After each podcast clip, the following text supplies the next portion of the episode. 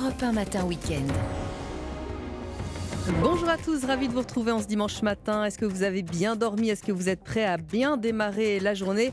On va tout faire pour vous y aider. Vous connaissez la musique de l'info toutes les demi-heures d'Europe 1 Matin Week-end vos chroniques et deux invités. À 6h10, Olivier Gergaud sera avec moi. Les spécialistes du guide Michelin, il nous expliquera à quel point ça compte quand on perd une étoile. Et puis à 7h10, dans notre studio, Michel-Édouard Leclerc vient répondre à mes questions et aux vôtres en matière d'inflation, de pouvoir d'achat, de Mars rouge. Qu'est-ce qui nous attend dans les prochains mois? Vos rendez-vous habituels, Vanessa et Olivier Pouls à 6h20. Nous partons au Palais Impérial de Compiègne et nous découvrons avec Olivier Pouls la ficelle Picarde. Et puis Mathieu Alterman sera là également. Il va nous emmener sur le dance floor avec de la French pop. Soyez les bienvenus. On est très heureux de vous savoir avec nous. Il est 6h sur Europe 1. Europe 1 Matin Week-end. Lénaïque Monnier. Et à 6h, le premier journal est présenté par Clotilde Dumais. Bonjour Clotilde. Bonjour Lénaïque, bonjour à tous. L'étau se resserre dans les Deux-Sèvres. Deux corps ont été retrouvés, mais pas encore identifiés. Il pourrait s'agir de ceux de Leslie et Kevin, portés disparus depuis trois mois. Y a-t-il un risque de coupure d'électricité dans les prochains jours? Le secteur de l'énergie est en grève depuis vendredi, mais la CGT assure que l'objectif n'est pas de pénaliser les usagers. 201 buts inscrits en moins de 6 ans au Paris Saint-Germain. Kylian Mbappé est devenu le meilleur buteur de l'histoire du club en marquant hier soir contre Nantes. Une demi-heure gourmande à suivre sur Europe 1, puisque je vous le disais après le journal, on sera avec euh, Olivier Gergaud, professeur d'économie, spécialiste du guide Michelin.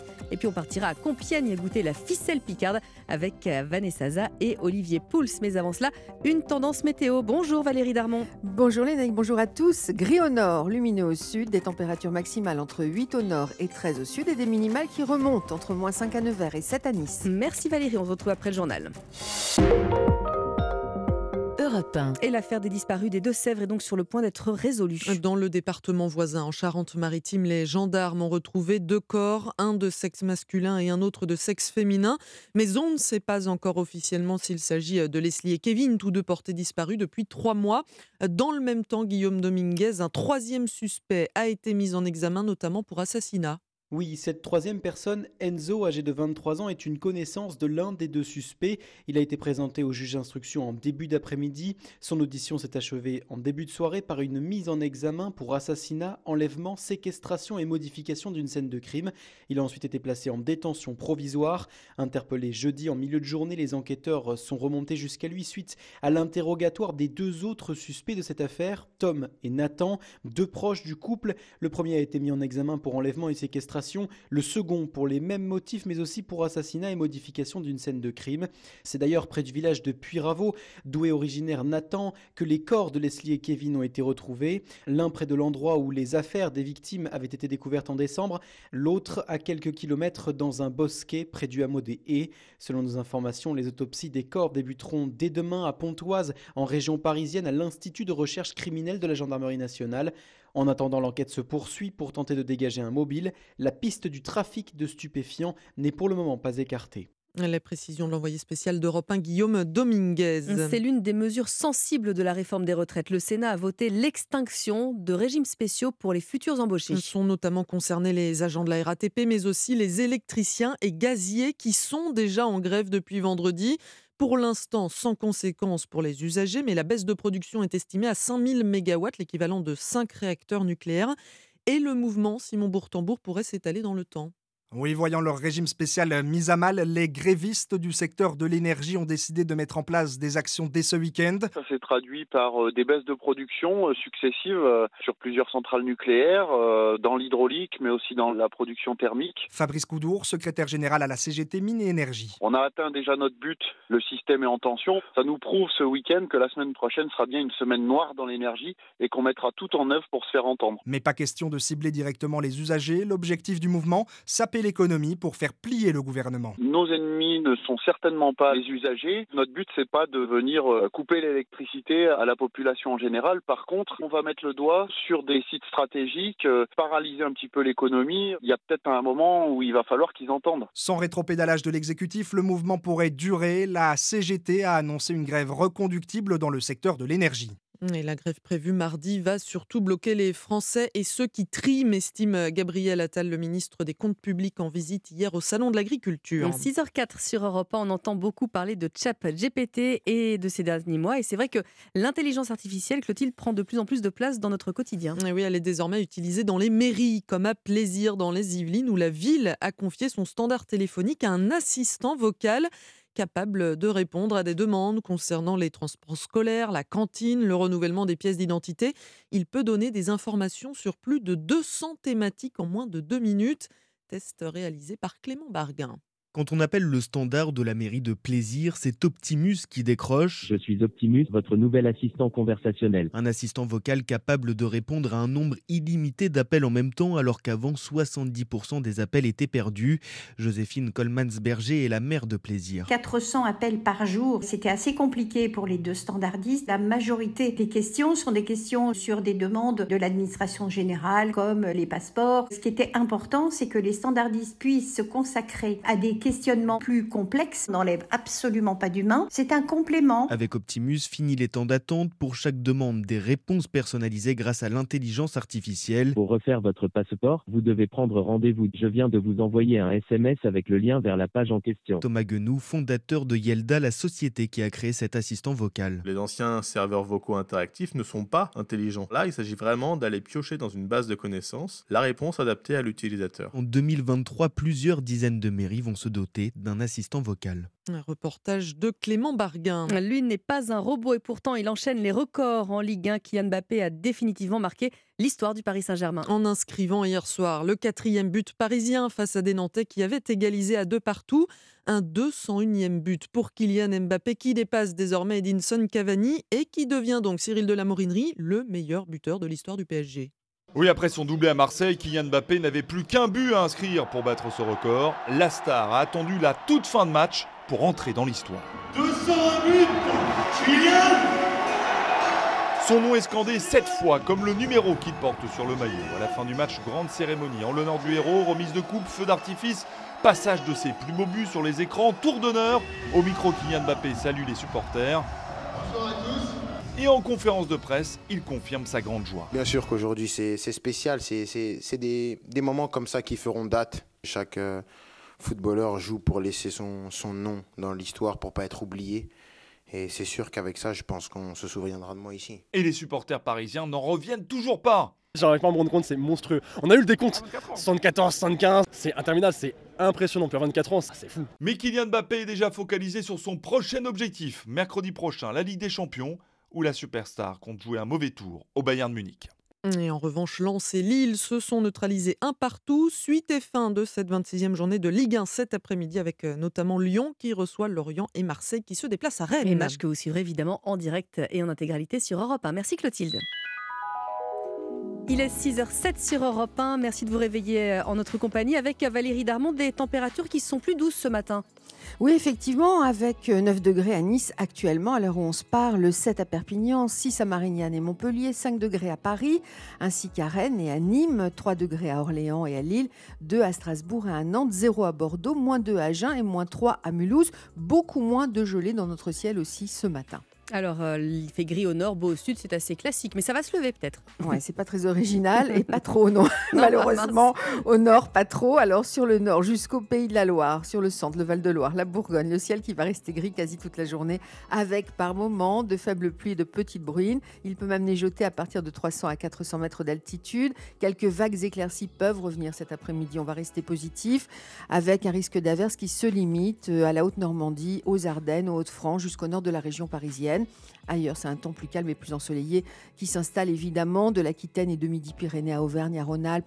Les brouillards de ce matin qui vont euh, passer, les éclaircies qui vont revenir, le soleil qui va euh, reprendre euh, du terrain, gagner du terrain sur cette moitié sud, à partir des Pyrénées et du pourtour méditerranéen où il brille très généreusement jusqu'au massif central, avec un Mistral et une tramontagne qui atteignent toujours 70 km/h sur le littoral varois et les Caps Corse. Merci beaucoup Valérie, on vous retrouve évidemment à 6h30. Il est 6h09 sur Europe 1. Dans un instant, premier invité d'Europe 1 Matin Weekend. Je reçois Olivier Gergaud, professeur d'économie à Kedge Business School et les spécialistes du guide Michelin. Il y a des grands chefs qui ont perdu une étoile hein, cette semaine. On verra quel est l'impact pour eux. A tout de suite. Mais avant cela. Avant cela, c'est le pronostic de Thierry Léger. Bonjour Thierry. Bonjour les naïcs, direction Auteuil pour ce quintet, une course de haie handicap réservée exclusivement aux chevaux âgés de 5 ans. Et parmi les 18 partants, j'ai choisi le numéro 1 Saint-Langis comme favori. Il s'agit en effet d'un point d'appui solide, ayant été souvent à l'arrivée l'an dernier à Auteuil dans cette catégorie des quintets. Entraîné dans le sud-est à Marseille par Brigitte Rescandella, nul doute que cette professionnelle avisée n'effectue certainement pas un aussi long déplacement, non sans avoir quelques certitudes. On lui opposera les numéros 8 Hispano Star et 10 Van Gogh Steel qui ont la particularité de rester sur une victoire cet hiver, le premier à Pau et le second à Cagnes-sur-Mer et tous les deux ont montré en cette occasion qu'ils avaient visiblement les aptitudes pour réussir aussi sur l'hippodrome d'Auteuil. Ensuite, je vous recommande Impulse Précieuse, le numéro 2, déjà vu à son avantage à Auteuil, face à une opposition certainement plus relevée que celle qu'elle devra affronter cet après-midi, avec Pearl Tree, le numéro 3, pour lequel son entraîneur Christophe Dubourg ne m'a pas caché sa confiance. Enfin, les numéros 4, Magic Marvel, 9, Idex des Tourelles et 15, Paris-Brest compléteront ma sélection. Mon pronostic As 8, 10, 2, 3, 4, 9 et 15. Eh bien, c'est noté. Merci beaucoup, Thierry Léger. Bon dimanche, il est 6h10. Europe 1 matin week-end. Lénaïque Monnier. Le guide Michelin a annoncé le retrait d'une étoile, aux tables de Guy Savoie cette semaine, de Michel Saran euh, également. Alors ce ne sont pas les seuls. Euh, plusieurs étoiles se sont éteintes. J'en parle avec Olivier Gergaud. Bonjour. Bonjour. Professeur d'économie à la Kedge Business School, chercheur affilié euh, du laboratoire interdisciplinaire d'évaluation des politiques publiques, autrement dit l'IEP à Sciences Po Paris. Merci d'être avec nous sur Europe 1 ce matin. D'après vos chiffres, le gain d'une étoile au Michelin, ça booste le chiffre d'affaires de 80% sur 3 ans. À l'inverse, combien euh, représente la perte d'une étoile? Alors, en temps normal, un restaurant, euh, qu'il soit étoilé ou non, réalise approximativement 2 euros, 2-3 euros de profit pour 100 euros de chiffre d'affaires. Lorsque ce restaurant est rétrogradé dans l'univers du Michelin, bah, ce sont plutôt 3 euros de perte pour ces 100 euros de chiffre d'affaires qui sont constatés en moyenne après rétrogradation. Donc c'est quand même un événement non négligeable qui a des conséquences financières significatives sur les établissements. Alors, c'est également, Olivier Jargot, la perte d'une étoile, la perte euh, des investisseurs, la confiance des investisseurs aussi. Hein. On sait qu'il y a énormément d'argent investi dans les deux, dans les trois étoiles. Oui, tout à fait. En règle générale, en moyenne, euh, les restaurants 2, 3 étoiles ont des immobilisations très élevées, de l'ordre 1 400 000 euros. Bon, ça, ça correspond à de l'ameublement, des œuvres d'art, des collections, des immeubles, mais aussi des, ça, comprend les améliorations locatives qui sont nécessaires et implicites euh, quand on veut gagner des étoiles.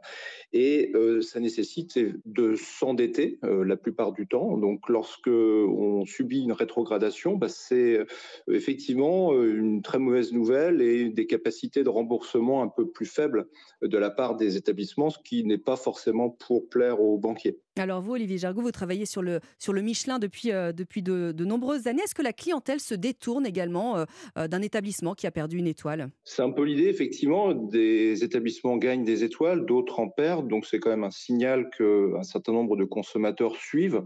Il y a des exceptions lorsque, par exemple, des chefs décident par eux-mêmes de quitter la galaxie du Michelin parce qu'ils en ont un peu marre, ils sont lassés de cette pression euh, qu'exerce le guide, qui est un guide qui est extrêmement puissant et dominant dans l'univers de l'évaluation de la gastronomie. Dans ce cas-là, euh, la rétrogradation, entre guillemets, est mieux comprise et les consommateurs euh, réagissent un peu moins fortement par rapport à des rétrogradations qui pourraient être perçues comme des prestations de moins bonne qualité par les consommateurs en moyenne. Donc il y a un détournement de la demande et des chiffres d'affaires plus faibles. Alors c'est Sébastien Bras hein, qui était euh, euh, écarté du, Michelin pour y, finalement y être réintégré. Il y a d'autres chefs, eux, qui l'ont beaucoup moins bien prise, hein, cette rétrogradation, comme vous le dites, Olivier Gergaud. Marc Vera, il s'était retourné contre le Michelin en posant cette question Comment justifier auprès de ces investisseurs financiers la perte d'une étoile C'est le manque de transparence hein, des critiques qui se retrouvent un peu au centre du débat aussi, non? Tout à fait. Effectivement, c'est compliqué quand on subit une rétrogradation qui a des conséquences euh, financières, mais aussi psychologiques. Hein, quand il faut regarder, euh, lire les déclarations des chefs qui sont rétrogradés, euh, certains parlent de la perte d'un parent de, pour une seconde fois. Ça, c'était Marc Vera. La mmh perte d'une petite amie comme Gordon Ramsay ou, ou d'autres chefs plus, plus, plus, anciennement, Marc Menot, qui parlait d'une immense douleur et qu'il avait du mal, lui qui avait été entre guillemets un peu général dans l'univers de la gastronomie, de redevenir simple colonel entre guillemets. Donc il y a, y a, des conséquences qui sont très importantes au plan psychologique. Euh, et le manque de transparence euh, du Michelin n'aide pas à digérer et aussi à rebondir par rapport à cette sanction qui est très importante. Euh, Michel Sarro, qui était sur Europe 1 d'ailleurs cette semaine, lui a également parlé d'un grand, grande claque à, son ego. Est-ce que le Michelin a toujours vraiment une, une énorme influence ou est-ce qu'il y a d'autres relais désormais, Olivier Gergaud, pour reparler de la gastronomie, pour noter, quantifier la, la, la nourriture d'un excellent chef ou pas? Alors, le guide Michelin n'est pas l'unique guide à évaluer les restaurants en France. Il y a d'autres guides comme le Goemio, mais mhm. on pense également au fooding. Il y a la liste également, qui est une initiative gouvernementale qui euh, date de, 2016, euh, suite euh, à la volonté de Laurent Fabius de développer en fait une liste complémentaire au World's 50 Best qui a de plus en plus d'importance et dont on parle chaque année dans les médias, qui publie donc une liste de 50 établissements selon un certain nombre d'observateurs les meilleurs au monde. Eh bien, il y a une certaine forme de concurrence. Donc, c'est un marché l'évaluation et Michelin est un acteur qui est dominant sur ce marché et qui fait entendre sa voix. Et là, quand on regarde la nouvelle édition, la dégradation de Guy Savoie, qui depuis six ans figure en tête de la liste, est en fait, à mon avis, un acte politique de Michelin qui souhaite reprendre la main en disant la liste, c'est une chose, elle a de plus en plus d'importance. Moi, je considère que le chef Guy Savoie n'a plus, euh, on va dire, le niveau d'un 3 étoiles et je reprends clairement la main en la matière. Ah, donc vous me dites, euh, Olivier Jargot, que, euh, que Guy Savoie serait effectivement paierait un petit peu pour, pour, pour la, concurrence avec cette, cette liste. C'est très intéressant. il, en, il, il, le sait, ça, Guy Savoie? Il, le vit comment? Parce qu'effectivement, il est meilleur restaurateur dans cette liste depuis, si vous le rappeliez, 6 ans. Et puis Michelin, il y, y, a quand même une. Il y en a un qui pèse plus que l'autre quand même? Oui, très clairement, Michelin pèse beaucoup plus que la liste, mais la liste commence à devenir de plus en plus connue et c'est très bien parce qu'on a besoin de concurrence dans ce marché de l'évaluation et c'est une concurrence qui manque cruellement. Euh, les chefs ont besoin de plusieurs voies de reconnaissance. C'est une voie qui avait été offerte historiquement par le fooding euh, qui a permis à de nombreux chefs de se faire reconnaître et de drainer vers eux une certaine demande. Le fooding, pour information, était racheté par Michelin il y a quelques années. Donc ça, ah. ça, ça donne quand même un certain nombre d'idées sur l'état du marché de l'évaluation qui est, à mon avis, trop concentré entre les mains d'un seul opérateur qui est Michelin. Eh bien, merci beaucoup, Olivier Jargot, d'être venu en parler euh, avec nous ce matin sur Europe 1. Euh, vous qui êtes professeur d'économie à la Catch Business School, grand spécialiste, on l'a bien compris, euh, du guide Michelin. Merci beaucoup, bon dimanche. Merci à vous.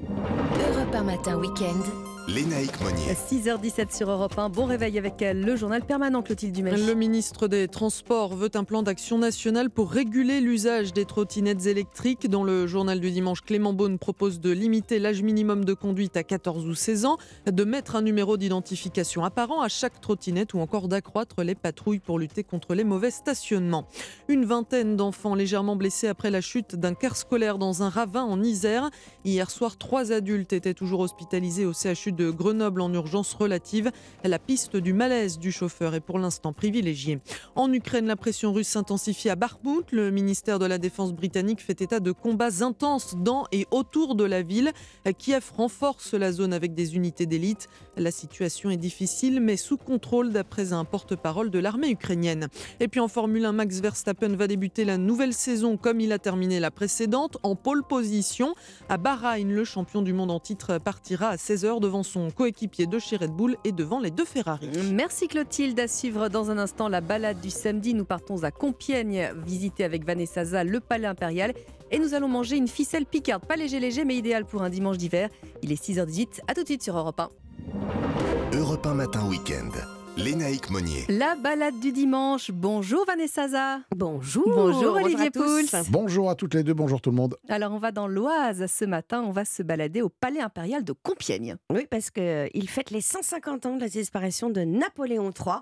Et c'est là qu'il a fait sa demande en mariage en décembre 1852 à celle qu'on surnommait la Marie-Antoinette du Second Empire, euh, donc l'impératrice Eugénie de Montijo, euh, qui va poser ses malles au domaine dès 1853. Elle l'adorait et elle va commencer à organiser les fameuses séries de Compiègne, euh, donc tous les ans, chaque mois d'octobre, novembre, à l'automne. Pendant un mois et demi, Napoléon III et Eugénie invitaient bah, toutes les têtes couronnées de- d'Europe, l'élite hein, du Second Bah oui. Empire, mais les artistes, les scientifiques aussi. Et donc 5000 invités au Petit total, comité. ou très petits comités, vont fouler les, les pelouses pendant leur règne, euh, partir à la chasse, faire la fête. Voilà, c'était quelque part euh, les grandes vacances un peu bling bling Ah de l'époque. Voilà, bon, c'est un clin d'œil, hein, je ne veux pas réduire ça à, à ça. Mais. Alors si on a envie de s'imprégner un peu plus de cette, euh, cette ambiance, est-ce que c'est possible? Alors, il faut absolument faire les visites hors circuit du château, parce que là, vous êtes accompagné d'un conférencier et vous arpentez les appartements d'invités. Et là, les murs parlent. Vous êtes dans les coulisses, alors vous apprenez que dans le salon de thé, bah, Louis Pasteur était là euh, à s'entretenir avec Eugénie et qu'elle a même accepté de se faire piquer le doigt pour que son sang soit analysé euh, au microscope. Euh, Il y a aussi la possibilité de participer à des visites théâtralisées, ça c'est génial, avec des comédiens qui redonnent vie bah, à ces séjours, les séjours de génie, des Mhm. fameuses séries, et puis aux grandes personnalités. Euh, pour aller plus loin, il y a aussi le château euh, et ses deux musées, le musée du Second Empire et le musée de l'impératrice qui expose pour l'événement, entre autres, des dessins du sculpteur Jean-Baptiste Carpeau, Ah oui, oui. voilà, qui représente Napoléon III euh, lors des séries à Compiègne, entre autres, même sur son lit de mort. Alors les beaux jours arrivent, Vanessa, on a envie d'extérieur aussi un petit bah peu. oui. Est-ce qu'il y a un parc? Est-ce qu'il y a de la Bah oui, il y nature? y, a le parc évidemment du domaine. Il faut aller marcher sous le berceau de l'impératrice. Berceau. En fait, c'est une tonnelle qui a été construite à la demande de Napoléon Ier. petit lit. On, on ne sait jamais. hein. Voilà. Et Napoléon l'a fait construire pour que Louise et par la suite Eugénie et la cour déambulent euh, bah, des jardins au sous-bois, euh, mais tout en étant à l'ombre, puisqu'à l'époque la mode était au teint clair. Et donc les femmes montaient à bord de bancs pour rejoindre la forêt sous ces 1200 mètres de voûte végétalisée. Alors euh, une adresse peut-être, Vanessa. Allez, le Moulin Royal, à 15 km de Compiègne, pas loin du pavillon de chasse de Génie. Euh, ce lieu a été euh, un moulin à farine, mais aussi l'atelier de confection et textile de l'impératrice. Ah. Elle expérimentait sans arrêt de nouvelles créations avec différents euh, motifs, des couleurs. Voilà, Mhm. c'est une belle adresse au milieu de, Bon de la verdure. Et en plus, on s'endort euh, bercé par le clapotis de l'eau. Mmh. Mhm. Alors, pas d'eau avec vous, euh, Non. euh, Olivier. On va rester quand même dans, le, dans les parages, hein, Oui. euh, du côté de la, de la Picardie, avec de la ficelle picarde. Alors, pour le coup, j'en ai beaucoup entendu parler, mais je n'en ai jamais mangé. Et peut-être jamais préparé. Ah, bah, encore moins. On va, euh, on va y remédier aujourd'hui. Je vais vous donner une recette. Et euh, une fois encore, hein, comme tous les, comme tous les samedis et tous les dimanches, une recette facile à Oui, faire. bah oui, évidemment, on est cette fameuse recette de la ficelle picarde, on sait à qui on la doit et il faut le souligner parce que vous savez, dans les vieilles recettes, c'est toujours pas toujours facile de s'y retrouver et de savoir exactement d'où elle vient. Ben là, on a une origine et un nom que je m'en vais vous donner. Le chef s'appelle Marcel Lefebvre. Mhm. Il était chef dans les années 50 du côté d'Amiens et il a créé ce plat pour la foire Expo d'Amiens dans le but D'accord. De se faire évidemment un petit peu de publicité, mais Ah oui. surtout d'impressionner les notables locaux qui étaient là avec une nouvelle recette. Alors il a associé la crêpe, qu'on connaît bien, Mhm. avec une préparation que l'on doit au cuisinier de Louis XIV, la Varenne, qui est la fameuse duxelle de champignons. Et évidemment vous expliquer ce que c'est que cette gentil, de merci. champignons. Alors on commence euh, avec une pâte à crêpes. Ça, vous avez Ça, du- je, ça, je maîtrise à peu près. Vous avez du sucre, vous avez des crêpes. Voilà. euh, faites, hein, voilà. Donc c'est 120 grammes de farine, 2 œufs, 60 grammes de beurre, 30 centilitres de lait. Mhm. On mélange tout ça, on laisse reposer un petit peu et on fait quelques crêpes, tout simplement. Poêle bien chaude, un peu de matière grasse. On les réserve de côté. Et puis, pour la garniture, il vous faut de la crème épaisse, euh, 100 grammes, 250 grammes de champignons de Paris qu'on va émincer très finement. fin, mhm. Et c'est cette façon d'émincer ce qu'on appelle la duxelle. Deux échalotes, 150 grammes de gruyère râpée, quatre tranches de jambon, un petit, un petit verre de, de- de vin blanc, sel, poivre. Donc on, on- on- on va euh, ciseler également l'échalote. Ouais. On fait revenir l'échalote avec les champignons coupés très fins, la duxelle donc. On rajoute un petit peu de vin blanc et on laisse réduire pratiquement à sec. D'accord. Ça, c'est la duxelle. Ça, c'est la... Ah, c'est ça la duxelle, ok. C'est- aussi simple que ça. Et ça peut servir pour plein d'autres Ouais, ouais. plats d'ailleurs. Alors après, vous allez me prendre vos crêpes. Sur la crêpe, vous posez une tranche de jambon, un petit peu d'uxelles tout en longueur, et on roule la crêpe tranquillement. On les pose dans un plat qui va au four, un plat gratin. Mhm. Dessus, une belle cuillère de crème Oh là qu'on vient déposer. C'est riche, c'est riche. Eh, C'est bon. bah oui. Et puis le gruyère râpé Ah par-dessus. là là là là. Et on enfourne tout ça dans un four à 180 degrés, le temps que bah, la crème fonde et que le, le- le- le gruyère commence à, à gratiner, par-dessus. Et on a cette belle association jambon, champignons, crème euh, et fromage. Et voilà, ça Est-ce que ça pourrait marcher avec une crêpe euh, au sarrasin? Absolument. pour mélanger hein Absolument. moins, moins sucré. Je pense, alors, normalement, elle n'est pas sucrée, la, la, la, la pâte à crêpe Ouais. neutre, mais c'est vrai qu'avec une, une pâte de, de- à crêpe à sarrasin, ça marche mon tout côté aussi bien. finistérien qui reprend le dessus. Ouais, c'est plus marqué en goût, en revanche. hein, Oui, oui, mais, c'est sûr. mais une galette, euh, évidemment, une galette de blé noir. Hein? comme on dit. Allez, on fait ça. Je prends aussi. On a notre repas du dimanche. Merci beaucoup euh, Olivier, merci Vanessa. Bon dimanche à tous les deux. Le journal de 6h30 arrive. Mais pour patienter, on va se faire euh, plaisir avec Don't Stop Me Now. Queen, évidemment, sur Europe 1.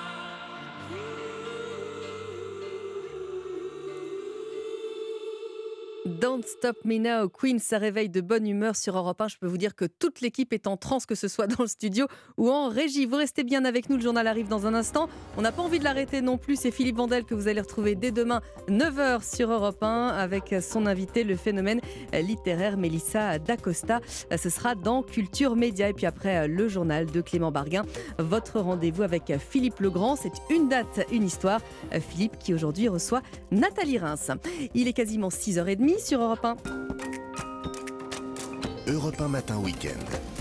Lénaïque Monnier. Merci de nous rejoindre. Bon courage si vous allez travailler. L'information de ce samedi matin, c'est donc avec Clément Barguin. Bonjour Clément. Bonjour Lénaïque, bonjour à tous. Emmanuel Macron de retour en France après sa tournée en Afrique. En quatre jours, le chef de l'État a œuvré à redorer le blason d'une France en perte de vitesse. Nous ferons le bilan de cette visite avec Arthur Delaborde du service politique d'Europe 1. Bordeaux, Rennes et Rouen seraient les trois villes les plus éco-responsables de France. C'est en tout cas ce que révèle un classement euh, publié par les plateformes Blablacar, Le Bon Coin et Too Good To Go. Et puis c'est historique, pour la première fois de l'histoire du football français, trois femmes seront chargées d'arbitrer un match de Ligue 1. Ce sera pour trois face à Monaco. Votre prochaine demi-heure sur Europe 1, Philippe Legrand s'entretient avec euh, l'écrivaine Nathalie Reims pour évoquer l'influence des femmes dans la société. Et puis euh, pop culture, Mathieu Alterman euh, nous parlera de la French pop qui s'invite sur les dance floors. Mais avant tout cela, la tendance météo, Valérie Darmon. Eh bien, une France coupée en deux avec un plein soleil sur la moitié sud, des nuages plus ou moins nombreux au nord, sous des minimales en hausse. Et météo complète, évidemment, après ce journal. Europe 1. Emmanuel Macron est donc euh, de retour ce matin à Paris après une tournée de 4 jours en Afrique centrale. Le président de la République s'est rendu successivement au Gabon, en Angola, au Congo-Brazzaville et en République démocratique du Congo. Un déplacement avec l'objectif de confirmer la rupture avec la France-Afrique, alors que dans cette région, comme sur l'ensemble du continent, le sentiment anti-France est de plus en plus présent. Quel bilan pour Emmanuel Macron? Il considère en tout cas que l'objectif est rempli, Arthur Delaborde.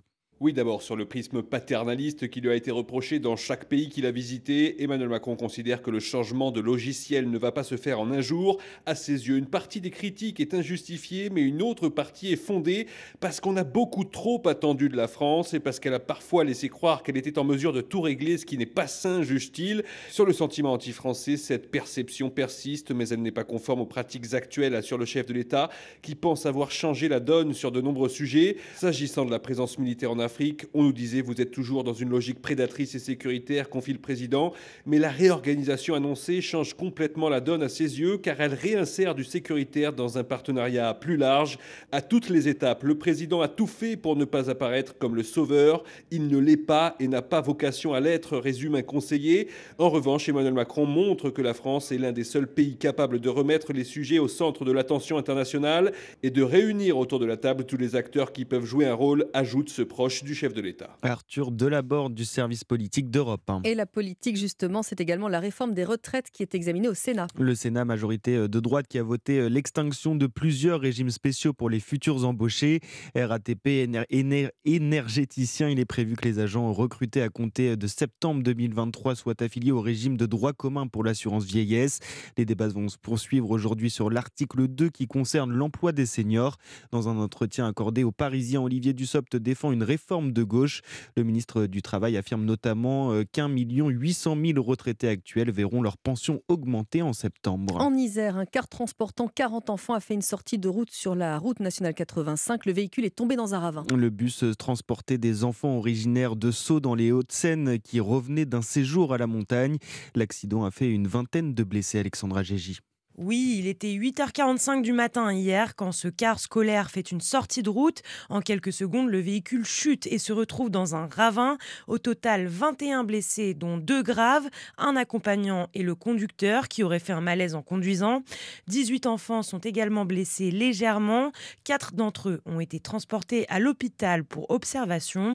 Mais plus de peur que de mal, selon Philippe Laurent, maire de Sceaux. Ça a été euh, un peu dramatisé au début de la matinée. Euh, on a eu un peu de mal à savoir exactement quelle était la situation. On nous parlait d'enfants qui étaient gravement euh, blessés. En fait, euh, ce n'était pas le cas. Il est resté sur ses roues, hein, le car, donc il n'y a pas eu d'écrasement ou de quoi que ce soit. Tous les enfants sont sortis des hôpitaux où ils étaient en visite. Les 40 enfants ont rejoint Paris en train hier soir pour retrouver leur famille à Sceaux aux alentours de 23 heures. Les précisions d'Alexandra Gégy pour Europe 1. Et puis deux corps ont été retrouvés par les gendarmes lors des fouilles organisées pour rechercher le couple disparu fin novembre dans les Deux-Sèvres. Trois mois après la disparition euh, fin novembre de Leslie et Kevin dans les Deux-Sèvres, l'enquête judiciaire progresse. Les deux corps devraient être euh, autopsiés dans les prochaines heures.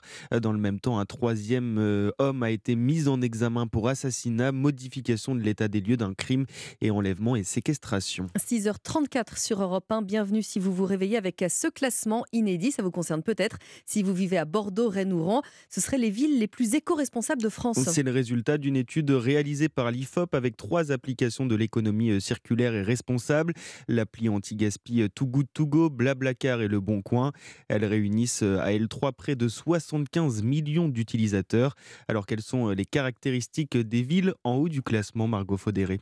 Eh bien, le point commun entre les villes les plus éco-responsables, c'est qu'elles sont toutes situées dans la moitié ouest du pays, plus particulièrement sur la façade atlantique. Et contrairement à ce que l'on pourrait croire, ce n'est ni l'âge de la population, ni le niveau de vie qui influencent le plus les pratiques éco-responsables, mais des facteurs culturels, explique Jérôme Fourquet de l'IFOP. Ce sont des villes qui sont marquées par euh, une forte présence associative, par une sensibilité écologiste et écologique euh, qui est euh, assez ancienne maintenant. Je pense notamment à la Bretagne. Et c'est sans doute un terreau qui est relativement fertile et propice au développement de ces offres éco-responsables et qui favorise la collaboration entre citoyens. Dans ces villes telles que Bordeaux, Rouen ou encore Toulouse, les citoyens semblent aussi plus tournés vers les autres partager un trajet, une transaction commerciale, il y a quand même la propension à faire confiance qui rentre en ligne de compte pour que vous vous embarquiez sur ce type d'échange. A l'inverse, dans les communes rattachées au quart nord-est de la France, le recours à ces applications semble moins répandu. Margot Faudéré du service économie d'Europe 1. Allez, on ouvre notre page sport à 6h36 sur Europe 1. Suite de la 26e journée de Ligue 1 cet après-midi avec 7 matchs et notamment Strasbourg-Brest à 15h. Strasbourg où une rumeur a fait l'effet d'une petite bombe ces derniers jours. La semaine dernière, nos confrères de l'équipe révélaient euh, dans un court article que le président du Racing, Mark Keller, avait déjeuné avec euh, les propriétaires de Chelsea.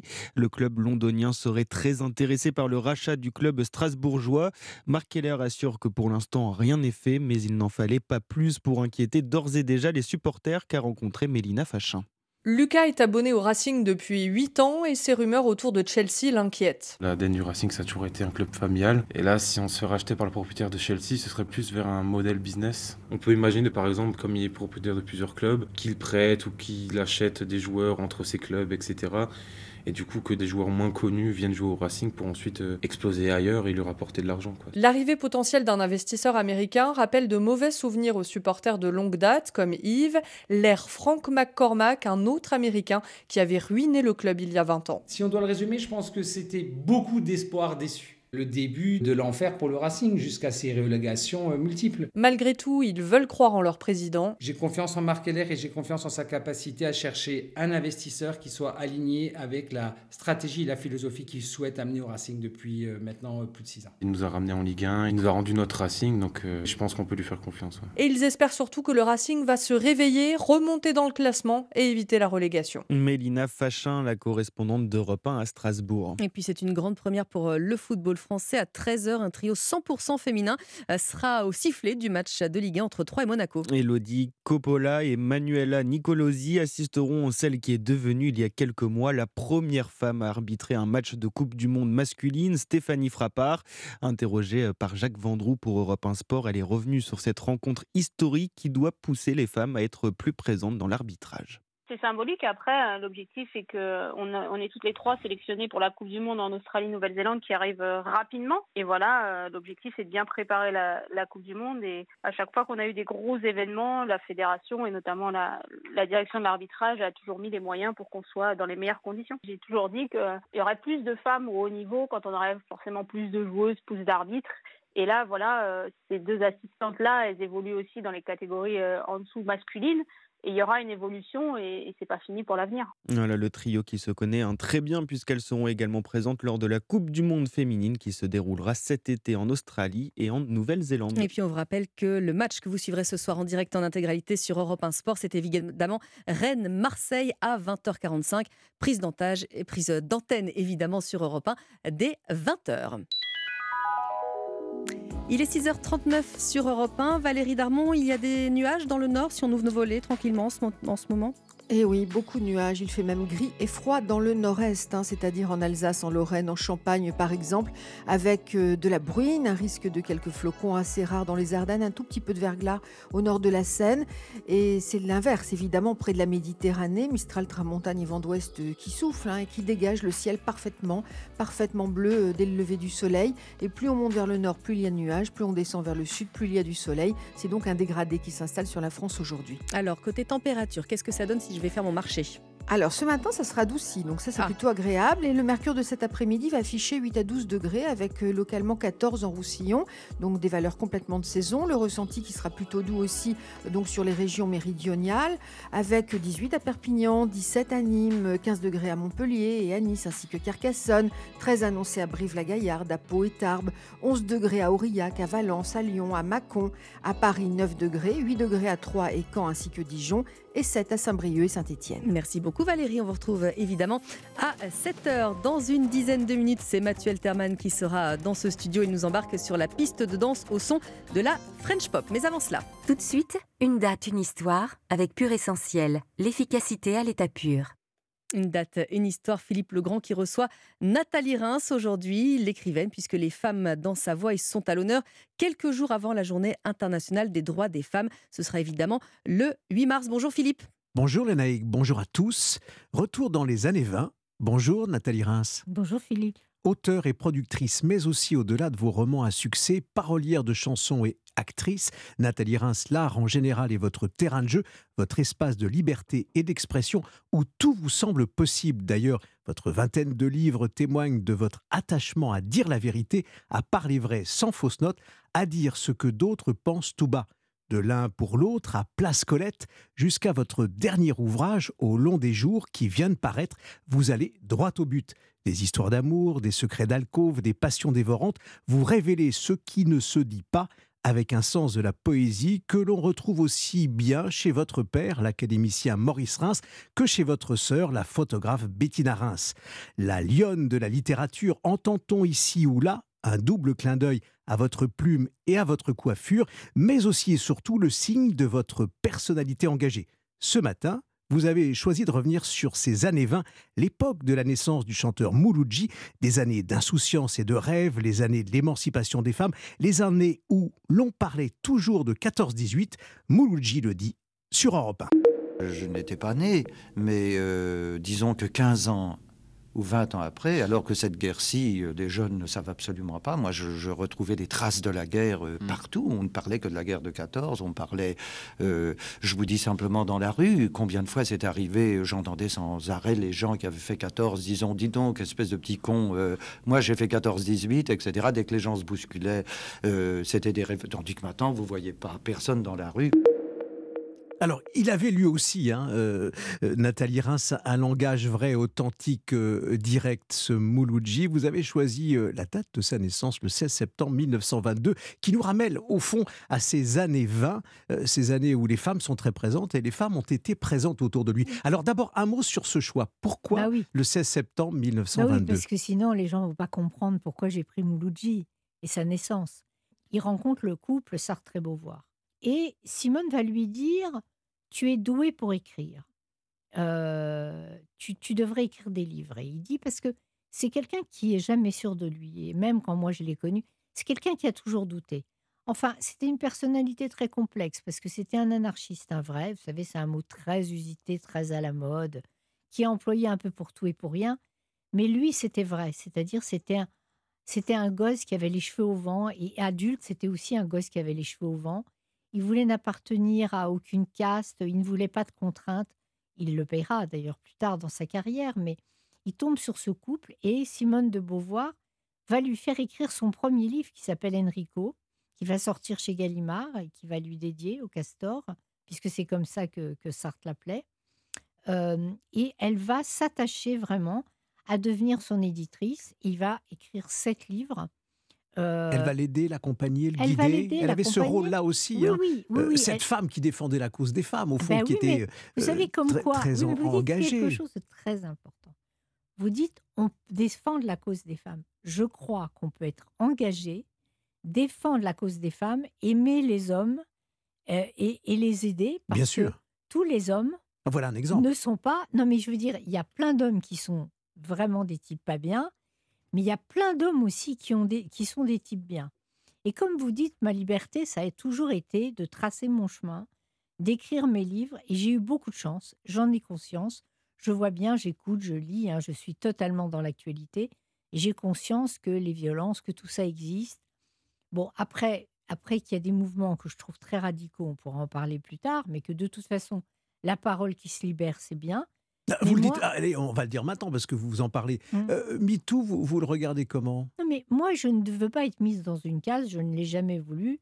Si j'avais voulu être mise dans une case, je n'aurais jamais osé, il y a huit ans, écrire Place Colette, qui est l'histoire d'amour, la mienne, euh, quand j'avais 13 euh, ans, avec un homme beaucoup plus âgé qui était sociétaire au français.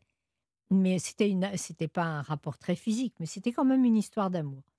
Je l'ai écrit aujourd'hui, je ne suis pas sûre qu'elle pourrait être, euh, être, sortie. Hein, parce que c'est sur le consentement. J'ai passé ma vie à écrire sur le consentement, mais en disant je suis consentante. Entre cette date que vous avez choisie, la naissance de Mouloudji, le 16 septembre 1922, et Au long des jours, votre roman, comme vous le dites aux éditions Léo Cher, qui paraît, euh, qui paraît euh, aujourd'hui, il y a cette histoire vraie, la vôtre, votre histoire d'amour, euh, qui était au fond gardée secrète, et euh, votre plume qui vient au fond la, la mettre en scène. Euh, comment avez-vous écrit ce livre? À partir d'une photo? Oui, quand on s'est rencontrés, Mouloudji et moi, que je n'appelle jamais Mouloudji, ni Moulou, ni rien dans le livre, c'est l'oiseau. J'ai mmh toujours appelé l'oiseau, mais dans la vraie vie aussi. Je jouais le soir au théâtre de la ville avec Maria Cazares, une pièce de Resvani mise en scène par Lavelli. C'est là où on s'est rencontrés un soir dans ma loge. Puis il m'a invité à la Villa d'Est où il chantait.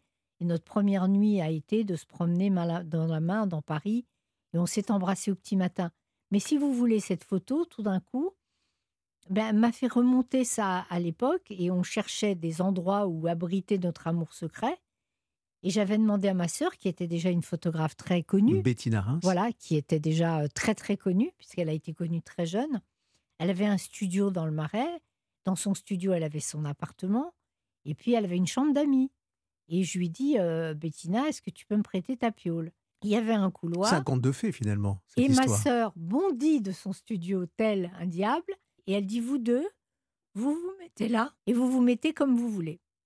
Et moi, j'enfouis ma tête, je le prends comme ça par les épaules, et j'enfouis ma tête dans son cou, et lui me prend par la taille, et il a ce visage sur la photo, cette espèce de sourire c'est un sourire d'adolescent. Nathalie Reims, votre livre s'intitule Au long des jours. Euh, quel titre euh, Votre histoire, euh, un roman aux éditions Léo Cher et la date que vous aviez choisie ce matin, le 16 septembre 1922, la naissance de Mouloudji. Et avec vous, on s'est promené justement au long des jours de ces années 20 On va euh, se quitter sur un, un bon dimanche. C'est ce qu'on va vous souhaiter. Bah oui, bien sûr. À bientôt. Ah ben, un bon dimanche à vous. Et une date, une histoire à retrouver évidemment avec Philippe Legrand tous les dimanches matins à 7h20 sur Europe 1 et quand vous le souhaitez, bien entendu, sur europe1.fr. C'était Une date, une histoire avec les gélules Duo Stress Plus de Pure Essentiel. Un complexe breveté pour lutter contre le stress naturellement. Pure Essentiel, l'efficacité à l'état pur. Europe 1 matin week-end. Lénaïque Monnier. 6h47 sur Europe 1, l'heure du journal permanent Clément Bargain. Les énergéticiens maintiennent la pression sur le gouvernement en grève reconductible contre le projet de réforme des retraites. Les agents d'EDF multiplient les actions, portant à près de 5000 MW les réductions de production depuis vendredi soir. C'est l'équivalent de 5 réacteurs nucléaires, des baisses de production qui n'entraînent toutefois pas de coupure pour les particuliers. Et puis eux aussi euh, comptent bien durcir le mouvement. Les syndicats de l'éducation nationale envisagent une reconduction de la grève après le 7 mars. Le salon de l'agriculture à Paris a fermé ses portes deux heures plus tôt que d'ordinaire hier. Une mesure radicale décidée en raison de la très forte affluence porte de Versailles. C'est le dernier jour du salon aujourd'hui, une 59e édition pointée du doigt pour ces débordements liés à l'alcool. La colère ne faiblit pas en Grèce. Un vaste rassemblement est prévu ce matin à Athènes à la mémoire des 57 personnes tuées dans la catastrophe ferroviaire cette semaine près de Larissa. Le chef de gare mis en cause à être entendu par la justice. Et puis pour la 26e journée de Ligue 1, le PSG a repris sa marche en avant en s'imposant face à Nantes 4 buts à 1. Kylian Mbappé a inscrit son 201e but sous le maillot parisien, établissant un nouveau record. Merci beaucoup Clément. 6h49 sur Europe 1 dans un tout petit instant. C'est Mathieu Alterman qui va débarquer dans ce studio. Il nous emmène danser ce matin au son de la French Pop. A tout de suite sur Europe 1. Europe 1 matin week-end. Lénaïque Monnier. On se réveille en musique sur Europe 1 avec Mathieu Alterman ce matin. Bonjour Mathieu. Bonjour Lénaïque. Et on va parler de la French Pop qui s'invite sur nos dance floors, nos pistes de danse. Oui, je vais vous parler ce matin de la grosse tendance de ces derniers mois, le remix de chansons françaises à tendance groovy. Alors attention, hein, pas du remix de mauvais goût avec un son de fête foraine Oh. qui détruit toute musicalité. Non, le nec plus ultra est de travailler à partir des bandes originales et de monter la rythmique et les nappes de synthé pour un résultat irrésistible. Alors le premier morceau du genre fut le remix de la chanson de Nino Ferrer, La Roi Madurera par Bon Entendeur, un carton. Non, je n'oublierai jamais la baie de Rio, la couleur du ciel, le nom du Corcovado. Et la semaine dernière, Warner Music a mis sur le marché le disque Frenchy But Funky qui nous propose une collection d'hymnes imparables et superbement remixés. Écoutez plutôt les naïcs, on va danser. Françoise Hardy a bu et écoute de la musique soul et c'est trop bon.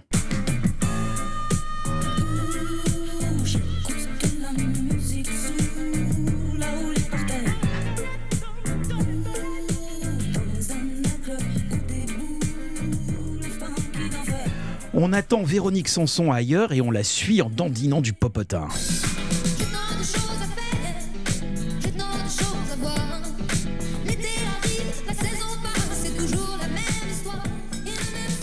C'est vrai qu'on dandine dans le studio tous les deux, Mathieu, ça se voit pas comme On ça. mais. C'est efficace hein, quand même, ça marche bien. hein. Ben oui, parce que c'est à la fois intemporel et moderne, et même les vieilles que l'on croyait connaître par cœur retrouvent une seconde jeunesse, comme ce Magnolias Forever totalement possédé.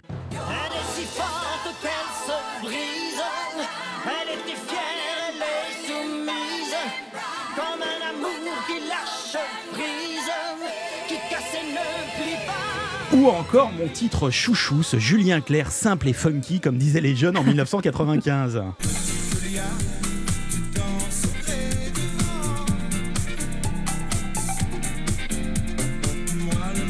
Donc nous, on peut groover aussi, on sait faire. hein.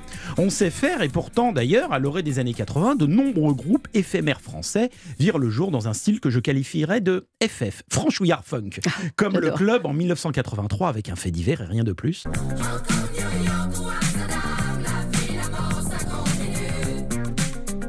Ou encore Chagrin d'amour en 1980 avec Chacun fait ce qui lui plaît. 5 heures du match, j'ai des frissons, je claque des dents et je monte le son. Eh bien, ce son FM, post-disco et pré-techno, on en raffole en 2023. Au point qu'un jeune artiste du nom de Daymax vient de sortir un titre appelé Livia.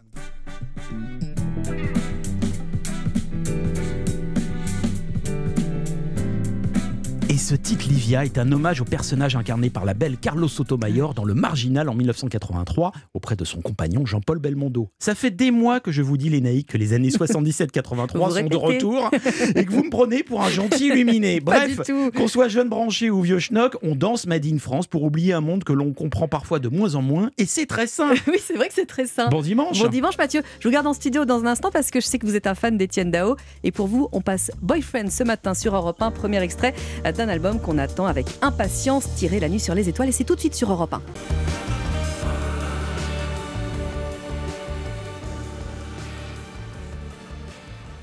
Boyfriend, Étienne Dao sur Europe 1, premier extrait d'un album qui arrivera au printemps, tiré La nuit sur les étoiles. Prochain rendez-vous sur Europe 1, l'invité actu à 7h10 juste après le journal. Je reçois Michel-Édouard Leclerc, Mars Rouge, panier inflation.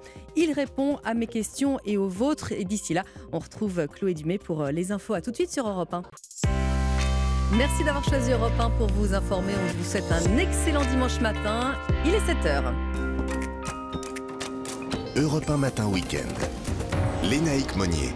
L'heure d'un nouveau journal avec vous, Clotilde Dumais. Bonjour. Euh, Bonjour Lénaïque, bonjour à tous. Le calme avant la tempête, le Sénat avance doucement mais sûrement dans l'examen de la réforme des retraites avant la mobilisation de mardi qui s'annonce très suivie. Dernier jour du salon de l'agriculture, alors entre l'affluence impressionnante d'hier et l'état d'ébriété de certains visiteurs, eh bien, l'organisateur du salon fait le bilan de cette 59e édition. Et puis premier Grand Prix de la saison cet après-midi en Formule 1, les Red Bull partiront première tandis que l'écurie française Alpine espère faire au moins aussi bien sinon mieux que l'an dernier. Votre prochaine demi-heure, juste après le journal, Michel-Édouard Leclerc sera dans le studio de- d'Europe 1 Matin Week-end pour parler de l'inflation, de l'inflation et de ce mois de mars qu'on annonce rouge. Et puis, on écoutera Mamie Blue, le tube de Nicoletta dans la note secrète de Fabrice Lafitte. C'est la fête des grands-mères aujourd'hui. Mais avant cela, la tendance météo, Valérie Darmon. Contrasté entre le nord nuageux et le sud du pays très ensoleillé et doux. Et on fait le point évidemment complet après le journal. Europe 1. Et c'est donc la nouvelle date test pour la réforme des retraites et elle est clairement dans toutes les têtes, mardi 7 mars. Pour l'instant, le projet de loi est examiné par les sénateurs qui viennent euh, de voter l'article 1 sur la fin des régimes spéciaux pour les futurs embauchés. Les débats vont se poursuivre dès ce matin. En attendant donc Alexis de la Fontaine mardi prochain. Oui, et cette manifestation de mardi va rythmer la semaine à venir, surtout pour le gouvernement qui fait bien attention ces derniers jours à ne pas mettre d'huile sur le feu avant les grèves. La réforme des retraites ne fera pas de perdants, assure même Olivier Dussopt, qui essaye de rassurer les indécis et apaiser les tensions. L'autre mission du ministre du Travail, c'est de faire avancer les débats au Sénat. D'un côté, il fait un pas vers la droite en cédant sur les carrières longues, mais de l'autre, il refuse des concessions jugées trop libérales, comme sur les régimes spéciaux. En effet, les républicains tentent d'imprégner cette réforme à leur façon, mais sans se mettre en avant. La consigne, c'est de se taire et de ne pas faire d'éclaboussures, m'a confié un sénateur de droite. Enfin, la gauche aussi joue gros mardi avec cette manifestation. Conscient que la NUP a perdu la main au Parlement, les élus s'en remettent à la rue pour essayer de faire plier le gouvernement. Et du côté de la CGT, Philippe Martinez prévient dans le journal du dimanche que le mouvement passe à la vitesse supérieure. Pour mardi, les services de renseignement attendent entre 1 million et 1 million et demi de manifestants dans toute la France. Le secteur de l'énergie, lui, est déjà en grève depuis vendredi. Le ministre des Comptes publics appelle les opposants à la responsabilité. Gabriel Attal, qui était, qui était en visite hier au Salon de l'Agriculture, il ferme ses portes ce soir, hein, Clotilde. Oui, il a dû fermer les portes temporairement déjà hier après-midi hein, pour des raisons de sécurité à cause de la très forte affluence. Autant dire que le bilan de cette édition 2023 s'annonce plutôt positif pour Arnaud Lemoine, directeur du Centre national des expositions et concours agricoles qui organise ce salon. On a eu plus d'exposants que l'an passé. Il semble qu'on aura plus de visiteurs que l'an passé. Il semble également que de l'avis de tous, l'ambiance était non pas meilleure que l'an passé, mais une, très belle ambiance. Donc si j'ai envie de qualifier le salon, euh, il reste convivial et populaire. Euh, et dès qu'on a un problème, en responsabilité, on le gère. Bon, c'est le plus gros salon de France désormais. Euh, donc on, on a une responsabilité supplémentaire vis-à-vis des visiteurs. Énormément de quarts de province euh, qui sont venus euh, voir euh, notre, notre beau salon. Euh, beaucoup de jeunes, euh, beaucoup de familles, beaucoup de groupes. On n'a jamais vu autant de monde différent et autant de, de catégories de Français différents. Le record d'affluence remonte à 2014 hein, avec plus de 700 000 visiteurs. Vous avez donc jusqu'à ce soir 19h pour découvrir le salon de l'agriculture. En bref, le gouvernement y renonce alors Carrefour prend les devants et lance son propre panier anti-inflation. Ce sera dès mi-mars. Il sera composé de 200 produits vendus à 2 euros en moyenne et à prix bloqué jusqu'à mi-juin. Et j'en parle d'ailleurs juste après ce journal avec Michel Édouard Leclerc qui va nous rejoindre dans ce studio. Il est 7h03 sur Europe 1. À Marseille, les riverains continuent de lutter contre la pollution des bateaux de croisière. Ils ont décidé de porter plainte contre X pour mise en danger de la vie d'autrui et blessures involontaires. Deux associations portent également plainte en raison du rejet en mer de substances nuisibles pour la faune et la flore. Reportage de la correspondante d'Europe 1, Nina Pavant. Quand elle était jeune, Michel Rosier avait vu sur la mer depuis sa maison de l'Estac. Aujourd'hui, elle contemple des immeubles flottants et respire leur moteur allumé non-stop. Quand un bateau arrive, on a des taux euh, incroyables. De, de particules fines? Ah oui, mais c'est fou. Respirer dans les quartiers nord, c'est se tuer à petit feu pour Michel. Je m'étouffe, je suis pas bien. Dès que je suis ailleurs, je vais mieux. Donc il y a bien quand même quelque chose. Sauf qu'il faut prouver que c'est la pollution des bateaux qui provoque des problèmes respiratoires et aggrave certaines maladies. Le but de cette plainte contre X, c'est de faire ouvrir une enquête. La pollution maritime, c'est quelque chose d'énorme. Maître Nicolas Chambardon. Le fioul lourd, c'est 3500 fois plus polluant que du diesel ou de l'essence. Évidemment, ça a des conséquences sur la santé. L'intérêt d'une plainte, c'est de dire on essaie d'isoler des responsabilités, des comportements particuliers qui ont pour conséquence une pollution excessive. 25 Marseillais ont déjà déposé des documents de santé et des témoignages pour construire le dossier. Les avocats espèrent que de nombreux habitants vont encore apporter des preuves et qu'un jour, un procès soit ouvert. Marseille, Nina Pavant, Europe 1. Alors des bateaux, on va passer euh, aux voitures. Clotilde avec euh, Max Verstappen, c'est lui qui va partir en- pole position du Grand Prix de Bahreïn. Et oui, euh, premier Grand Prix de la nouvelle saison de Formule 1. hein. Le champion du monde en titre partira donc devant son coéquipier chez Red Bull et devant les deux Ferrari. Et puis du côté d'Alpine, Esteban Ocon sera à la 9e place. L'écurie française qui espère donc réussir son début de saison, hein, Christopher Philoc. Oui, ce sera bien évidemment une des attractions de ce premier Grand Prix de la saison, quatrième du championnat des constructeurs l'an dernier. Alpine compte garder cette position tout en se rapprochant du top 3, voire même mieux, et pourquoi pas remporter une course. L'équipe de France, comme on aime à l'appeler, pourra bien évidemment compter sur son duo de pilotes français, tous deux déjà vainqueurs de Grand Prix, Esteban Ocon et la nouvelle recrue Pierre Gasly. Après six années dans le giron Red Bull, Gasly a décidé de relever un nouveau défi dans sa carrière. Il découvre hein, encore sa nouvelle monoplace après avoir rejoint l'écurie Alpine en provenance d'AlphaTauri à l'intersaison. Il s'est montré optimiste au micro de Canal+. Ah, Je pense qu'il y a beaucoup de points positifs. Il y a aussi bien sûr des, des choses à améliorer. Euh, Je pense que la base est là. On va être dans la bagarre. Après, je pense que ça va être aussi euh, très serré comme ça l'est d'habitude.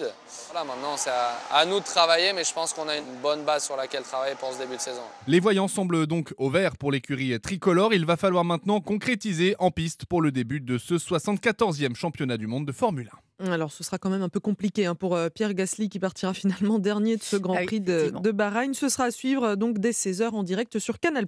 Et puis on vous réserve également un beau programme sur Europe 1 Sport avec euh, dès 20h45, dès 20h même la prise d'antenne pour ce match entre Rennes et Marseille qui sera à suivre en direct et en intégralité évidemment sur Europe 1. Il est 7h06 sur Europe 1. Bienvenue à tous si vous vous réveillez. Valérie Darmon va vous donner le programme du jour si vous voulez aller vous promener.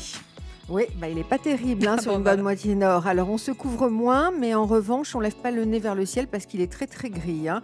Très nuageux à couvert jusqu'à la mi-journée, avec quelques timides éclaircies qui vont arriver à percer dans l'après-midi. Il pleuviote par endroits, même et par moments en Normandie, euh, en Haute-France, dans les Ardennes. Le soleil, on, on le trouve de la chaîne des Pyrénées au Languedoc-Roussillon jusque sur la région PACA. Là, bah, là, vous pouvez sortir dès ce matin pour faire le marché Mhm. sans problème. Le ressenti est complètement printanier, même si Mistral et Tramontane soufflent tranquillement toujours. Entre ces deux extrémités, l'humidité du matin, celle qu'on appelle de basse couche en général, se lentement, notamment euh, près de la vallée de la Garonne, où là aussi les éclaircies euh, vont être belles à partir de la mi-journée. Très beau temps, donc partagé avec tout le pourtour euh, méditerranéen. Et avec le mercure qui remonte, hein, ça c'est une bonne nouvelle tout de même. Oui, ça c'est une bonne nouvelle. Surtout ce matin, avec des valeurs entre moins 5 à Nevers et 7 degrés à Nice, moins 3 annoncés à Brive-la-Gaillarde et Guéret, moins 2 à Périgueux et Lons-le-Saunier, moins 1 à à Angoulême, à Lyon et à Niort, 0 à 3 et à Beauvais, 1 degré à Gap et Carcassonne, 3 à Marseille, 4 à Paris et 5 degrés à Boulogne-sur-Mer et quasi plus de gelée. Merci beaucoup Valérie Darmon. On vous trouve euh, évidemment à 7h30. Vous restez bien sur Europe 1. Il est 7h08 dans un instant. En studio, Michel-Édouard Leclerc, Mars Rouge, panier inflation. Il répond à mes questions, mais aux vôtres également. À tout de suite sur Europe 1. Europe 1 matin week-end. Lénaïque Monnier. Merci de vous réveiller en notre compagnie sur Europe 1. Vous êtes euh, sans doute en train de préparer le petit déjeuner, de feuilleter le journal, un peu comme le fait euh, Michel-Édouard Leclerc qui est entré euh, en studio il y a quelques instants. On va parler inflation, on va parler de votre pouvoir d'achat évidemment. Bonjour Michel-Édouard Leclerc. Bonjour. Alors vous présidez le comité stratégique des centres Leclerc. On va débuter avec l'actualité du jour si vous le voulez bien, puisque l'un de vos concurrents est dans le journal du dimanche ce matin. C'est cette petite, petit article que vous étiez en train de chercher. Alors lui, il annonce dans le JDD la mise en place d'un panier anti-inflation. C'est un souhait du gouvernement, en particulier euh, d'Olivia Grégoire. Il est meilleur élève que vous, hein, si on se place du côté du gouvernement. En tout cas, euh, il, il, est bien, euh, il fait, il fait son boulot. mais si vous regardez dans le JDD, une autre page. Ah oui, il y a votre tribune aussi, on va y venir. Non, mais il y a aussi une publicité, normalement, vous voyez là, où on classe l'ensemble des performances des distributeurs. Donc c'est sous forme de, de colonnes avec des performances prix. Les talons de mesure, je suis, je suis désolé pour l'expression viriliste, j'aurais pu mettre la pouliche de mesure, mais les talons de mesure, c'est Leclerc. Mmh Et vous voyez que on a classé, on a comparé les prix, on a classé par ordre d'importance les prix. Donc, je voulais simplement dire que c'est très bien que Alexandre Bompard lance pour Carrefour un panier performant. Mmh mais voilà, il va falloir qu'il court vite sur euh, l'hippodrome parce que Leclerc est vraiment, vraiment, vraiment devant. quoi. Mais qu'est-ce qui vous séduit pas, vous, dans ce, panier à inflation? Parce que là, il propose 200 produits à 2 euros en moyenne, dont 100 produits qualifiés de sains, entre guillemets. Alors, euh, oui, et d'ailleurs, c'est une initiative qui est, qui est bien. Elle est bien pour les consommateurs. Dans le même temps, vous savez que Système U en a fait un aussi. Mmh euh, je pense, je crois savoir qu'Intermarché va faire des choses dans la semaine. Euh, tout ça répond euh, à une logique interne. Euh, quand tout augmente, quand tout augmente, les consommateurs perdent leurs repères. Il faut leur en trouver d'autres. Mmh de nouveau. Donc Leclerc a créé des, par exemple, notre opération à prix coûtant qui a lieu en ce moment est une manière de sur le carburant. Sur le carburant est une manière de, de, rassurer les consommateurs sur notre intention de rester moins cher. Mais on s'est dit que plus, pour Leclerc, qui avons une image prise sur l'ensemble des ventes d'un hypermarché, euh, il fallait non pas faire un petit panier, mais d'assurer la promesse de manière exhaustive et sur l'ensemble des produits. Donc nous relançons ce matin dans le journal du dimanche, chez vous, là, Mmh euh, avec euh, tous les deux, nous relançons une, une série de comparateurs, un peu à la Netflix. On va changer les angles au fur et à mesure des publications, mais nous voulons montrer que les consommateurs doivent être libres de leur choix Mmh de dépenses et quand tout augmente, chaque article a le droit d'avoir un effort pour être moins cher. Nous sommes pour un combat pour l'accessibilité de tous. Nous ne voulons pas simplement baisser les prix de 40, 50 articles. C'est un peu le piège. Euh, C'était pas ça l'idée du gouvernement, mais c'est un piège quand même que de communiquer que sur 40, 50 articles. Et donc nous voulons communiquer sur l'ensemble des produits. Quand tout augmente, il faut, euh, il faut assurer la promesse sur l'ensemble des produits. Mais alors, on a vu que les négociations avaient abouti hein, finalement avec, euh, avec les industriels. 10% euh, d'augmentation. Est-ce que vous allez ventiler? Comment ça va se passer dans vos, dans vos centres Leclerc? Oh là là, 10%, euh, c'est beaucoup quand même hein, quand on va faire ses courses. Hein. D'abord, oui. quelquefois, je m'entends dire que en allant sur les plateaux de radio et de télévision, annoncer l'inflation qui va venir, J'entends beaucoup de gens, industriels, politiques, qui nous disent Tu es angoissant, tu annonces ce qui arrive. Ben oui, moi, ça fait partie du contrat social, du contrat de la promesse que mon enseigne historiquement entretient avec les consommateurs. C'est une forme de transparence. Et donc, oui, 10%, c'est beaucoup, c'est beaucoup. Enfin, c'est moins que ce qui allait arriver, parce qu'on a beaucoup négocié ces deux derniers mois. C'était chaud. vous savez, rien que dans le, le groupe Leclerc, il y a 400 personnes qui travaillent au niveau national à la politique d'achat Mmh pour les grandes marques euh, et pour les marques de distributeurs. Et euh, on, a, on a fait baisser les prétentions euh, de hausse de près de moitié, en tout cas des deux tiers. Des deux tiers. On a fait baisser les prétentions tarifaires des deux tiers. Donc on arrive à une hausse euh, autour de 10%, qui se rajoute quand même hein, à la hausse de 15% sur les produits alimentaires. Euh, donc ça fait en 18 mois, ça fait quand même 25%. hein, 25%. Donc c'est pas parce que je le dis que c'est angoissant, c'est parce que c'est la réalité des choses. Et donc dans notre enseigne, on va étaler tout ça. On va essayer de faire en sorte que ce soit dilué euh, au moins jusqu'au mois de juillet, jusqu'au mois d'août, voire euh, reprendre la négociation avec les industriels, parce que nous, on trouve quand même ça exagéré. On est comme les consommateurs. On ne sait pas trop expliquer ça parce que les fournisseurs n'ont pas été vraiment transparents. Donc aujourd'hui, on va retarder l'effet euh, de, de- des hausses. On va rester les moins chers. Mais dès que le- les marchés vont se retourner, et ça commence à se retourner, on va aussi appliquer des baisses. On va exiger des baisses des fournisseurs. Mais alors, euh, Michel-Édouard Leclerc, euh, merci à nouveau d'être dans les studios euh, d'Europe 1. Le chef de l'État, Emmanuel Macron, était au Salon de l'Agriculture il y a euh, quelques jours, hein, à l'ouverture, c'était il y a une semaine. Il demande également aux distributeurs de, de baisser les marges. Que lui répondez-vous? Ouais, en fait, ce tableau qui est dans le journal du dimanche Mhm. Et dont je vous parle en primeur dans, dans- à Europe 1, euh, c'est un peu une manière de réponse. Euh, quand on dit les distributeurs, c'est comme quand on dit euh, les médias. hein. Ça ne dit pas les différences. Mm. Et, et c'est pas vrai qu'Europe 1 euh, fait la même chose que France Info ou CNews ou Libération. Et donc, Chacun nous, les distributeurs, on n'est pas au même prix. Et, et donc, nous, nous avons déjà fait le boulot. D'ailleurs, nous avons 19 millions de consommateurs dans les centres Leclerc, 19 millions de foyers. Ils savent que nous avons déjà investi nos marges, que nous avons des très petites marges. Mhm. D'une manière générale, d'ailleurs, je me fais la le défenseur de mon métier. Euh, globalement, à part deux ou trois distributeurs qui, qui, qui sont hors course et qui ont pris trop de marge, l'ensemble de la distribution française et, et le, le groupe leader, le peloton qui s'appelle euh, Hyper U, Lidl, Intermarché, Aldi, euh, on, on- on a, on a fait beaucoup d'efforts. Ils font beaucoup d'efforts. C'est, regardez sur ce comparateur, euh, ils sont très bien placés. Moi, j'entends bien rester le premier. Peut-être que quelques, dans deux, trois jours, euh, il y en a un autre qui passe devant parce qu'il a donné un coup de pédale un peu plus fort.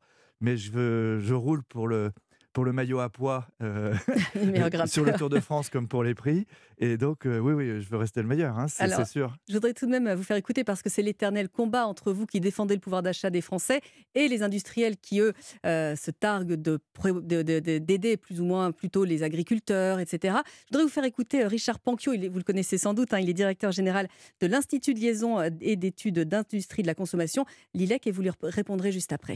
Leclerc est quand même à l'origine, euh, et je parle pour le coup pas du personnage, mais de l'enseigne. C'est à la fois le leader, c'est à la fois le plus innovant, c'est euh, celui qui a développé le bas prix à, son paroxysme en France et qui donne le ton sur le marché. Moi, encore une fois, mon message, c'est de dire euh, comment vous pouvez imaginer sur le long terme travailler correctement si vous avez une telle opinion et un tel discours sur les industriels avec lesquels vous bossez, et notamment les multinationales, parce que si vous réglez pas le problème, si vous collaborez pas avec des industriels qui au total représentent 85% du chiffre d'affaires qui est fait en marque nationale, si vous voyez dans ces gens-là que des potentiels profiteurs euh, et que vous les calomniez en permanence, je vois pas comment on peut s'en sortir. Je vois pas. C'est dur, hein Alors, d'abord, dans les industriels, il y a eu beaucoup de profiteurs pendant Mhm. cette période. Donc, je le dis et le redis. Et de toute façon, les bilans des entreprises euh, cotées sont là pour prouver que euh, les hausses de prix n'ont pas servi qu'à rémunérer les petits agriculteurs. hein. Euh, il y a eu beaucoup de dividendes versés dans le secteur de l'énergie, dans le secteur de la banque, dans le secteur de Mhm. l'assurance, euh, dans le secteur des transports. Enfin, c'est incroyable. On nous avait dit qu'il n'y avait pas de conteneurs. Et puis maintenant, on nous sort des 20 milliards de profits. Ça veut bien dire qu'ils ont été vendus. Et Mhm. donc, ça, c'est un premier reproche. Ça ne s'adresse pas à tous les industriels, mais c'est quand même une réalité. La deuxième chose, c'est que les industriels peuvent pas faire sans les consommateurs. Mhm. Obtenir un prix et ne pas avoir la vente, ça fait pas la rémunération. Et aujourd'hui, il y a une sorte de discours de culture industrialiste qui se fait au détriment euh, du consommateur. Dans aucun débat parlementaire, aujourd'hui, on ne parle des consommateurs. Et vous le savez peut-être pas, mais la semaine prochaine reprend à l'Assemblée nationale, en pleine période d'inflation, un débat pour nous obliger à prendre 10% de marge sur l'eau des sur le coca, qui renvoie absolument Et pas à l'agriculture, et même pour nous interdire de faire trop de promotions sur les produits d'entretien, sur les couches, sur le dentifrice. Les, les gars, ils sont les gars et les filles, ils sont complètement à la ramasse. Donc moi, je ne fais pas de procès euh, à des catégories. Je dis que culturellement, l'inflation c'est un impôt pour les Français, et il faut que toute la classe politique, tous les en- tous les entrepreneurs réapprennent à acheter, à acheter moins cher, et jusque dans les cantines. Et on lira ça dans la tribune que vous publiez également euh, vous-même dans le journal du dimanche. Merci beaucoup euh, Michel-Édouard Leclerc, euh, président du comité stratégique des centres Leclerc. Merci aux auditeurs d'Europe 1, j'en cite quelques-uns, Martine, Jean-Pierre, Jean-Yves ou encore Bruno qui avait posé certaines de ces questions pour vous. Bon dimanche. Bon dimanche à vous. 7h, 7h20 sur Europe 1. Europe 1 matin week-end. Lénaïque Monnier. L'heure du journal permanent Clotilde Dumais. Deux corps retrouvés en Charente-Maritime, près des Deux-Sèvres, où Leslie et Kevin sont portés disparus depuis trois mois. Une autopsie doit encore identifier ces deux corps, un masculin et un féminin, mais il pourrait donc s'agir du jeune couple, alors qu'un troisième suspect vient d'être mis en examen pour assassinat, enlèvement et séquestration et modification d'une scène de crime. En Ukraine, la pression russe s'intensifie à Bakhmut. Le ministère de la Défense britannique fait état de combats intenses dans et autour de la ville. Kiev renforce la zone avec des unités d'élite. La situation est difficile mais sous contrôle d'après un porte-parole de l'armée ukrainienne. La Chine augmente son budget de la défense de 7% cette année. Le Premier ministre appelle à intensifier les entraînements de l'armée alors que les tensions avec les États-Unis s'accentuent notamment autour de Taïwan. À l'ouverture de la session parlementaire annuelle, le gouvernement chinois a par ailleurs fixé un objectif de 5% de croissance économique pour 2023. Après plus de 15 ans de discussions, les États membres des Nations Unies ont enfin trouvé un accord sur le tout premier traité international de protection de la haute mer. Le contenu exact du texte n'a pas été publié dans l'immédiat, il doit encore être formellement adopté. Et puis c'était le combat tant attendu et à l'arrivée la grosse déception pour Cyril Gann. Le Français a été battu par KO dès le premier round il y a quelques minutes par l'Américain John Jones qui est donc sacré champion du monde des poids lourds en MMA. Merci beaucoup Clotilde, il est 7h22 sur Europe 1. Bon réveil à vous, prochain rendez-vous avec l'actualité, c'est évidemment à 7h30. Europe 1 matin, week-end. La note secrète de Fabrice Lafitte. Bonjour Fabrice. Bonjour Lénaïque, bonjour à tous. Alors Mamie, Mémé, Mamik, Mamoun, Macha, quel que soit leur surnom, euh, ce dimanche, on n'oublie pas les grands-mères dont c'est la fête aujourd'hui.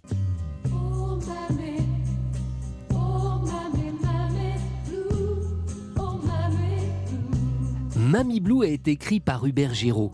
Il débute comme harmoniciste dans les années 1930 avant de rejoindre en 1941 l'orchestre de Ray Ventura.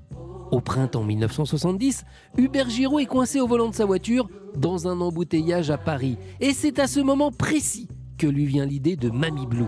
Mais la première version de Mamie Blue qui paraît est celle enregistrée en italien par une jeune chanteuse locale, Ivana Spagna.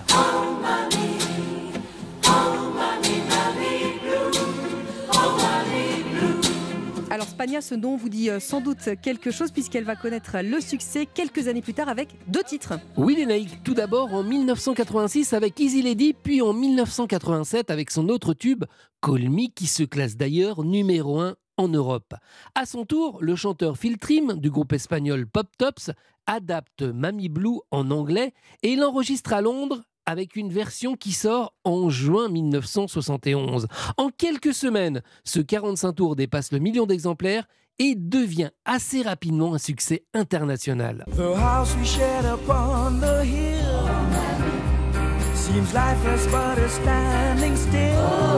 Hubert Giraud et le label Barclay sont pris de court et se dépêchent de faire enregistrer pendant l'été 1971 la version anglaise de Mamie Blue par le français Joël Dédé avec sa voix grave, alors surnommé le Cocker français. En parallèle, Barclay sort une version française par Nicoletta qui deviendra la plus connue en France. Et comme le temps presse, Nicoletta enregistre sa performance sur le playback de la version anglaise. Je suis parti un soir d'été.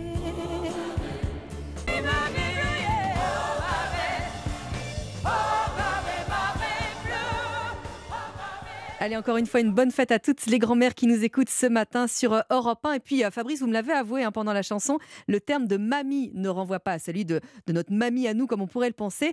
Euh, C'est plutôt le mot anglais mommy, qui signifie maman. Mais c'est pas grave, puisque toutes, toutes les grand-mères sont avant tout des mamans. Merci Fabrice, bon dimanche. Merci Lénaïque, joyeuse fête à toutes les mamies et bon dimanche. Et un bon dimanche qu'on vous souhaite à vous aussi qui avez choisi Europe 1 pour vous accompagner. Toutes les équipes du week-end sont là, comme Sonia Mabrouk qui se prépare en ce moment. Elle reçoit Aurore Berger dans le grand rendez-vous Europe 1, CNews, Les Échos. Ce sera tout à l'heure à euh, 10h. Il est 7h27 sur Europe 1. Vous restez avec nous. Le journal arrive dans un instant. Et juste après, toutes vos questions juridiques et pratiques, ça vous concerne. L'actualité nous l'a rappelé, hein, le harcèlement scolaire est une calamité Que vaut le 30-18 numéro d'écoute qui lui est dédié? Et puis les dangers du jeune, on en parle parce que parfois, parfois mal encadré, ça peut être encore plus dangereux qu'autre chose pour la santé. Il est 7h27, à tout de suite sur Europe 1. Europe 1 Matin Week-end. Lénaïque Monnier. Merci d'avoir choisi Europe 1 pour vous informer ce matin. Ça vous concerne arrive dans un instant. Mais avant tout, il est 7h30 et c'est l'heure d'un nouveau journal présenté par Clément Barguin. Bonjour Clément. Bonjour Lénaïque, bonjour à tous. L'étau se resserre dans les Deux-Sèvres. Deux corps ont été retrouvés. Il pourrait s'agir de ceux de Leslie et Kevin, portés disparus depuis trois mois. Les énergéticiens multiplient les actions pour protester contre la réforme des retraites. La production de l'équivalent de 5 réacteurs nucléaires a été perdue en 24 heures et le mouvement pourrait durer dans le temps. Et puis, lourdement battu par le PSG dimanche dernier et sorti de la Coupe de France par Annecy mercredi, l'Olympique de Marseille va devoir réagir sur la pelouse de Rennes ce soir s'il ne veut pas perdre sa place de dauphin. Votre prochaine demi-heure sur Europe 1, bienvenue chez vous. Christophe Bordet va nous parler des logements qui s'achètent en leasing. La une du journal du dimanche, évidemment, est consacrée aux syndicats avec cette question vont-ils faire reculer Emmanuel Macron sur la réforme des retraites? Et puis Valérie, on vous retrouvera juste après le journal pour ça vous concerne. Mais avant cela, une tendance météo. Effectivement, le retour de l'humidité, de quelques pluies éparses au quelques flocons sur un petit quart nord-est et le soleil qui brille au sud. Et on vous retrouve évidemment après le journal. L'affaire des disparus des Deux-Sèvres est donc sur le point d'être résolue, Clément. Dans le département voisin en Charente-Maritime, les gendarmes ont retrouvé deux corps, un de sexe masculin et un autre de sexe féminin. Mais on ne sait pas encore officiellement s'il s'agit de Leslie et Kevin, tous deux portés disparus depuis trois mois. Dans le même temps, Guillaume Dominguez, un troisième suspect, a été mis en examen, notamment pour assassinat. Oui, cette troisième personne, Enzo, âgé de 23 ans, est une connaissance de l'un des deux suspects. Il a été présenté au juge d'instruction en début d'après-midi. Son audition s'est achevée en début de soirée par une mise en examen pour assassinat, enlèvement, séquestration et modification d'une scène de crime. Il a ensuite été placé en détention provisoire. Interpellé jeudi en milieu de journée, les enquêteurs sont remontés jusqu'à lui suite à l'interrogatoire des deux autres suspects de cette affaire, Tom et Nathan, deux proches du couple. Le premier a été mis en examen pour enlèvement et séquestration le second pour les mêmes motifs mais aussi pour assassinat et modification d'une scène de crime. C'est d'ailleurs près du village de Puyraveau, d'où est originaire Nathan, que les corps de Leslie et Kevin ont été retrouvés, l'un près de l'endroit où les affaires des victimes avaient été découvertes en décembre, l'autre à quelques kilomètres dans un bosquet près du hameau des Haies. Selon nos informations, les autopsies des corps débuteront dès demain à Pontoise, en région parisienne, à l'Institut de recherche criminelle de la Gendarmerie nationale. En attendant, l'enquête se poursuit pour tenter de dégager un mobile. La piste du trafic de stupéfiants n'est pour le moment pas écartée. Les précisions de l'envoyé spécial d'Europe 1, Guillaume Dominguez. C'est l'une des mesures sensibles de la réforme des retraites. Le Sénat a voté l'extinction de régimes spéciaux pour les futurs embauchés. Sont notamment concernés les agents de la RATP, mais aussi les électriciens et gaziers qui sont déjà en grève depuis vendredi. Pour l'instant, sans conséquence pour les usagers, mais la baisse de production est estimée à 5000 MW, l'équivalent de 5 réacteurs nucléaire et le mouvement Simon Bourtambourg pourrait s'étaler dans le temps. Oui, voyant leur régime spécial mis à mal, les grévistes du secteur de l'énergie ont décidé de mettre en place des actions dès ce week-end. Ça s'est traduit par euh, des baisses de production euh, successives euh, sur plusieurs centrales nucléaires, dans l'hydraulique, mais aussi dans la production thermique. Fabrice Coudour, secrétaire général à la CGT Mine et Énergie. On a atteint déjà notre but, le système est en tension. Ça nous prouve ce week-end que la semaine prochaine sera bien une semaine noire dans l'énergie et qu'on mettra tout en œuvre pour se faire entendre. Mais pas question de cibler directement les usagers. L'objectif du mouvement, saper l'économie pour faire plier le gouvernement. Nos ennemis ne sont certainement pas les usagers. Notre but, c'est pas de venir euh, couper l'électricité à la population en général. Par contre, on va mettre le doigt sur des sites stratégiques, euh, paralyser un petit peu l'économie. Il y a peut-être un moment où il va falloir qu'ils entendent. Sans rétropédalage de l'exécutif, le mouvement pourrait durer. La CGT a annoncé une grève reconductible dans le secteur de l'énergie. Et la grève prévue mardi va surtout bloquer les Français et ceux qui triment. C'est ce qu'estime Gabriel Attal, le ministre des Comptes public en visite hier au Salon de l'Agriculture. Les syndicats de l'éducation nationale envisagent une reconduction de la grève au-delà de mardi. Les routiers, eux aussi, entrent dans la danse avec une mobilisation dès ce soir. Des opérations de blocage sont notamment prévues aux abords des grandes villes. À 7h34 sur Europe 1 et un prêtre TikToker lance Clément le premier Netflix de la foi. Père Mathieu Jasseron est curé d'une paroisse à Joigny dans Lyon. Sur TikTok, ce prêtre compte plus d'un million d'abonnés. Il vient de lancer Théo Une plateforme qui rassemble les vidéos d'influenceurs et youtubeurs protestants, orthodoxes et catholiques aujourd'hui éparpillés sur le web. Une nouvelle façon de pratiquer sa foi, Louis Salé. Oui, l'accompagnement spirituel 2.0 compte de plus en plus d'adeptes depuis le confinement. C'est d'ailleurs le point de départ de cette plateforme qui cible les jeunes, explique le Père Mathieu. Certains n'ont pas forcément encore la pratique dans l'église le dimanche matin, par exemple, à la messe, mais pourtant, ils se retrouvent tous les jours ou toutes les semaines sur des serveurs en ligne pour prier ensemble. Ils vont sur Internet et ils se nourrissent de vidéos. Utilisons les moyens qui sont les leurs pour toujours mieux grandir ensemble dans la foi. Sur TikTok, le prêtre n'hésite pas à utiliser leur langage. Risque de fumer, même les plantes du grand chaman Snoop Dogg, c'est péché. La plateforme Théostream se veut sur le même ton pour aborder sans tabou les questions que l'on se pose sur la foi. Le curé de TikTok n'est d'ailleurs pas le seul à se prêter à l'exercice. Écoutez cette vidéo du père Michel Marie également sur Théostream. Quelle est la place des homosexuels dans l'Église? Le site a coûté près de 13 000 euros, réunis en partie grâce à des dons. Mathieu Jasseron espère à terme embaucher un ou deux salariés. Théostream, pour vous connecter à Dieu, aux autres, au vrai. Louise Salé du service Société d'Europe. On termine ce journal Clément avec euh, du foot et la 26e journée de Ligue 1. Le Paris Saint-Germain reprend sa marche en avant en s'imposant 4 buts à 1 face à Nantes. Kylian Mbappé a inscrit son 201e but sous le maillot parisien, établissant un nouveau record. Sept matchs au programme aujourd'hui, dont Rennes-Marseille. Et cette question, l'OM peut-il plonger dans la crise dès ce week-end? Après le revers contre Paris et l'incroyable élimination en Coupe de France contre Annecy, les Marseillais doivent se raccrocher à leur dernier objectif, se maintenir sur le podium Stéphane Burgat. On les imagine meurtris, ces Olympiens que l'on donnait pourtant favoris pour soulever une première Coupe de France depuis l'ère JPP. Humiliés mais obligés de rebondir, c'est la pire défaite de ma carrière, confie la star chilienne Alexis Sanchez, qui appelle ses coéquipiers à la révolte. Je n'ai pas vraiment d'explication à tout ça. Je pense qu'il faut que l'on reste concentré sur le terrain. Il ne faut pas laisser souffler les adversaires. Il ne faut surtout pas lâcher. Les joueurs doivent comprendre qu'il faut être à 200%, pas à 10% ou 20%, à 200%. Je ne suis pas venu à Marseille pour prendre des vacances au soleil, mais pour gagner. Et attention, au classement, les Olympiens peuvent sentir sur leur nuque le souffle de l'AS Monaco, mais aussi de Lens, deux points seulement derrière eux. C'est bien simple, une défaite et l'OM pourrait bien chuter du podium ce week-end. Marseille, Stéphane Burgat, Europe 1. Et Marseille-Rennes, match à suivre bien évidemment en intégralité dans Europe 1 Sport. Coup d'envoi 20h45, prise d'antenne 20h sur Europe 1. Merci Clément. Il est 7h37 sur Europe 1. Vous êtes un très bon réveil avec euh, Valérie Darmon qui nous dit qu'il n'y a pas trop de changements hein, par rapport à hier. C'est kiff kiff. Effectivement, juste le retour de quelques pluies éparses dans le nord avec un léger risque de verglas au nord de la Seine.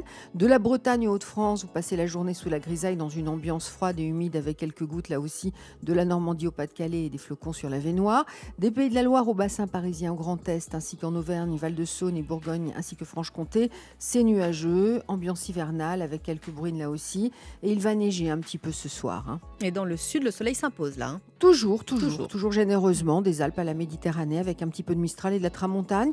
Euh, les nuages bas matinaux sur les Pyrénées euh, s'imposent ce matin aussi, comme sur le bassin aquitain d'ailleurs, et le Piémont.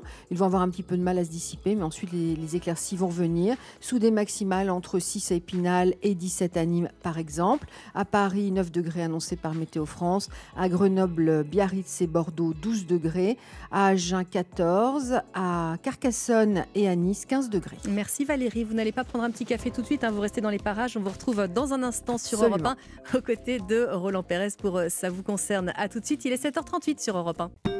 Réveillez-vous, informez-vous. Avec Lénaïque Monnier sur Europe 1. Et avec Ça vous concerne comme tous les dimanches matins, Valérie Darmon, Roland Pérez, bonjour. Bonjour, bonjour, à tous. Alors Roland, dans l'actualité cette semaine, du renforcement, on va parler du renforcement salutaire. L'actualité nous l'a rappelé du dispositif d'écoute des victimes de harcèlement en ligne. On a parlé du cas du petit Maël. Cette semaine, vous allez nous le détailler euh, dans un instant. Mais avant cela, tadam, victoire Les démarchages téléphoniques seront interdits, sont interdits les week-ends et les jours fériés. Oui, oui, alors les, les appels téléphoniques à des fins commerciales à tout bout de champ, enfin, c'est terminé depuis mercredi. Un décret très explicite prévoit que les appels à des fins de prospection commerciale non sollicités ne sont autorisés que la semaine du lundi au vendredi et donc à l'exclusion des week-ends et des jours fériés. Et alors, même, euh, on a même des horaires quand même, Mm. même d'ouverture, on va dire, de ces appels. C'est tous les jours entre 10h et 13h et de 14h à 20h. Et donc Roland, alors pendant les jours et les heures ouvrables, hein, il n'y a pas de limite, les entreprises peuvent s'en donner à cœur joie dans les appels quand même pour démarcher les clients ou Alors pas? oui, non, vous avez raison de le souligner. Ouais. Le décret interdit qu'un même professionnel appelle un consommateur plus de quatre fois. C'est déjà beaucoup, hein, déjà fois. beaucoup trop. Euh, si à l'occasion et si à l'occasion de la conversation avec la personne appelée, celle-ci fait savoir à son interlocuteur qu'elle refuse ce type d'appel, en ce cas, pendant quasiment deux mois, il ne doit plus la contacter. Et puis on va rappeler également, Roland, que euh, de toute façon, tout à chacun peut s'inscrire sur la ligne d'opposition euh, au démarchage. Oui, hein. oui, c'est Blocktel. Euh, et d'ailleurs, la DGCCRF veille et dresse des PV d'infraction pour les entreprises qui passent outre cette liste et continuent à appeler les personnes inscrites sur Blocktel. En fait, il faut savoir qu'on n'a jamais interdit le, déma- le démarchage parce qu'il y a quand même des entreprises qui ne vivent que de Et ça. Mm. oui, il y a à peu près aussi. 50 000 salariés Eh qui oui. travaillent et donc on ne peut pas supprimer ces 50, ces 50 000 Merci beaucoup Roland. Deuxième sujet du jour, alors c'est pour ça qu'on voulait en parler avec vous euh, sur Europe 1 ce matin, le harcèlement scolaire et ou le harcèlement en ligne. On se rappelle du témoignage cette semaine du papa de Maël, 10 ans, harcelé pendant 3 ans, il a dû être déscolarisé. Il faut dire qu'avec le développement des réseaux sociaux, d'Internet, il y a tous les jours des milliers de victimes et justement, ce dispositif d'écoute et d'accompagnement, il vient d'être renforcé. hein. Oui, le 3018, c'est un numéro gratuit, Mm. anonyme, confidentiel. Il devient accessible de 9h à 23h, 7 jours sur Ouais. 7, 365 jours par an. Euh, il y a 8 écoutants supplémentaires qui ont été recrutés, soit 20 écoutants au total. C'est un numéro national pour les victimes de violences, donc de violences notamment numériques, mais également de harcèlement euh, scolaire. Mhm. C'est le point d'entrée unique pour signaler toute situation de harcèlement et assurer une prise en charge globale et rapide de la victime. Et concrètement, comment ça se traduit euh, dans l'accompagnement justement de ces victimes et de leurs familles? Alors, en fait, euh, le euh, 3018 dispose de procédures de signalement accélérées pour faire supprimer les comptes ou les contenus préjudiciables en quelques heures auprès de plus de 20 plateformes, réseaux sociaux et messageries. En fait, il y a même l'application aujourd'hui. On peut la télécharger. Elle permet le stockage des preuves de harcèlement vécu, euh, capture d'écran, photos, liens URL. Dans un coffre-fort numérique, tout est sécurisé, ainsi que la possibilité de transférer tout ou partie de ces preuves justement aux équipes 3018. Et euh, qu'est-ce qu'il y avait d'autre à ajouter? Non, c'est ça. Et il peut également signaler des signalements, il peut faire des signalements prioritaires et les personnes qui répondent conseillent les victimes dans leur démarche pour porter plainte si nécessaire. Et si le harcèlement se fait uniquement à l'école, et c'est déjà beaucoup, est-ce que la plateforme peut aussi aider? Oui, avec l'accord Voilà. de la plan, les signalements faits auprès du 3018 seront transmis au référent harcèlement académique pour assurer un suivi immédiat de la situation au sein de l'établissement scolaire. Alors, on a parlé de notre santé euh, mentale avec euh, Roland. On va parler de notre santé physique avec vous, euh, Valérie, avec euh, un Français sur quatre qui pratique le jeûne. Mais parfois, c'est plus dangereux pour la santé qu'autre chose. hein. Méfiance quand même. Et oui, effectivement, il est impératif déjà, déjà de faire la différence entre le jeûne sec. Alors là, on ne boit pas et on ne mange pas. hein, c'est pas du tout recommandé. Et oui, et surtout vous qui êtes gourmande. Alors ça, ça, c'est c'est sûr que C'est le pire moi. cauchemar. hein, c'est votre pire cauchemar. Et puis le jeûne hydrique. Alors là, on boit beaucoup d'eau ou des bouillons ou des soupes. Et surtout, on doit être encadré par un médecin. S'il est spécialiste du jeûne, c'est encore mieux. Et puis on vérifie si la cure est validée par le FFJR. C'est la Fédération francophone du jeûne et de la randonnée. Ou encore l'OMNES, l'Organisation de la médecine naturelle et de l'éducation sanitaire, la référence de la naturopathie en France. C'est le plus ancien et le plus important groupement d'ailleurs de naturopathes professionnels. Alors le jeûne de plus de deux jours ne se fait pas seul, ni avec n'importe qui. C'est ce que nous précise ce matin Catherine Malpart, coach en stratégie nutritionnelle et autrice de Faites la paix avec votre assiette aux éditions de La Martinière. Le jeûne, en fait, c'est une adaptation logique du corps à la privation de nourriture. Et je dirais que notre corps, il est mieux adapté pour supporter la carence que supporter l'excès. Mais c'est vrai que c'est euh, le problème du jeûne, c'est qu'il est très à la mode. Mais moi, je dis qu'on ne peut pas le recommander systématiquement et, à tout le monde parce que voilà, il n'est pas sans risque. Il nécessite une préparation, un suivi global. Et euh, parce qu'il provoque aussi un état de stress dans l'organisme, hein, euh, une réaction à un changement de son fonctionnement habituel, qui est ici la privation de nourriture. Et c'est pour ça que, de mon point de vue, euh, il doit y avoir un, accompagnement par un professionnel de santé, c'est-à-dire un médecin, encore mieux s'il est formé à la pratique du jeûne, mais en tout cas la présence d'un médecin est fondamentale. On ne se lance pas dans un jeûne tout seul. Il vaut mieux faire des pauses digestives, comment dire, régulièrement. Euh, même moi, j'ai été une adepte du jeûne de 6 jours, euh, voire plus, j'ai jeûné 18 jours. Mais aujourd'hui, je, je- je le pratique euh, moins souvent, je fais plutôt du jeûne intermittent. Alors Valérie, quand même, on va préciser que c'est contre-indiqué pour certaines personnes. Pour qui? Quel cas? Bah, déjà en cas de diabète, d'anorexie, de troubles alimentaires évidemment, euh, de femmes enceintes et d'enfants. Il faut quand même savoir que d'après le docteur Salman, diminuer de 30% son apport en calories permet de vivre 20% de temps en plus. Donc le jeûne intermittent, comme nous le disait Catherine, est recommandé pour débarrasser notre système digestif de certains déchets métaboliques du corps, mais pas n'importe comment. hein. Alors, combien ça coûte si jamais on est tenté par euh, une cure de jeûne? Alors, les prix varient vraiment. Mhm. Donc, les 27% des Français qui jeûnent, selon un sondage Ipsos, payent entre 500 euros hors hébergement pour 3 jours et 3000 pour 6 jours, que ce soit en Bretagne, en Bourgogne, en Occitanie ou à 1h30 de Paris. C'est très, très mode. Mais moi, j'aimerais bien finir sur une note quand même de coupe-fin naturelle, tout de Oui. même, qui demande beaucoup moins de volonté. Les gâteaux de riz gluants mélangés à du lait, ben, c'est très bon. C'est un coupe-fin naturel. C'est d'ailleurs avec ça et avec de la chaux qu'on a construit la muraille de Chine. Mais. Valérie, il faut payer pour ne pas Pour manger. pas manger, un Exactement, on paye pour Moi, pas manger. Et parfois, c'est très cher. hein. Vous m'emmenez Ah, pas en Bretagne pour pas manger, hein, je vous préviens tout de suite. Et puis je préfère, et honnêtement, je préfère la petite version ficelle Picard qu'Olivier Pousse nous a proposé tout à l'heure. Merci à tous les deux. Bon Merci. dimanche gourmand ou Merci. jeune, ça dépend. Europe 1 matin week-end. Lénaïque Monnier. 7h48 sur Europe 1. On espère qu'on vous a donné faim avec euh, le journal permanent Clément Barguin. Blocage de plateforme, opération escargot, les routiers se joignent au mouvement euh, contre la réforme des retraites. Des actions coup de poing sont prévues dans plusieurs villes dès ce soir. En marge d'une visite au Salon de l'Agriculture, Gabriel Attal a appelé les opposants à la réforme à la responsabilité et à sortir de l'hypocrisie. Les grèves vont pénaliser ceux qui triment, estime le ministre des Comptes publics. Deux corps ont été retrouvés par les gendarmes lors des fouilles organisées pour rechercher le couple disparu fin novembre dans les Deux-Sèvres.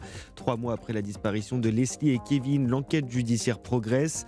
Le troisième suspect a été mis en examen pour assassinat, modification de l'état des lieux d'un crime et enlèvement et séquestration. La colère ne faiblit pas en Grèce. Un vaste rassemblement est prévu ce matin à Athènes à la mémoire des 57 personnes tuées dans la catastrophe ferroviaire cette semaine près de Larissa. Le chef de car mis en cause s'apprête à être entendu par la justice. Et puis après plus de 15 ans de discussion, les États membres des Nations Unies ont enfin trouvé un accord sur le tout premier traité international de protection de la haute mer.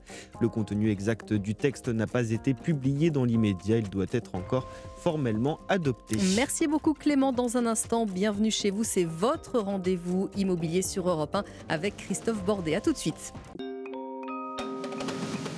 Europe 1 matin week-end. Lénaïque Monnier. Bienvenue chez vous.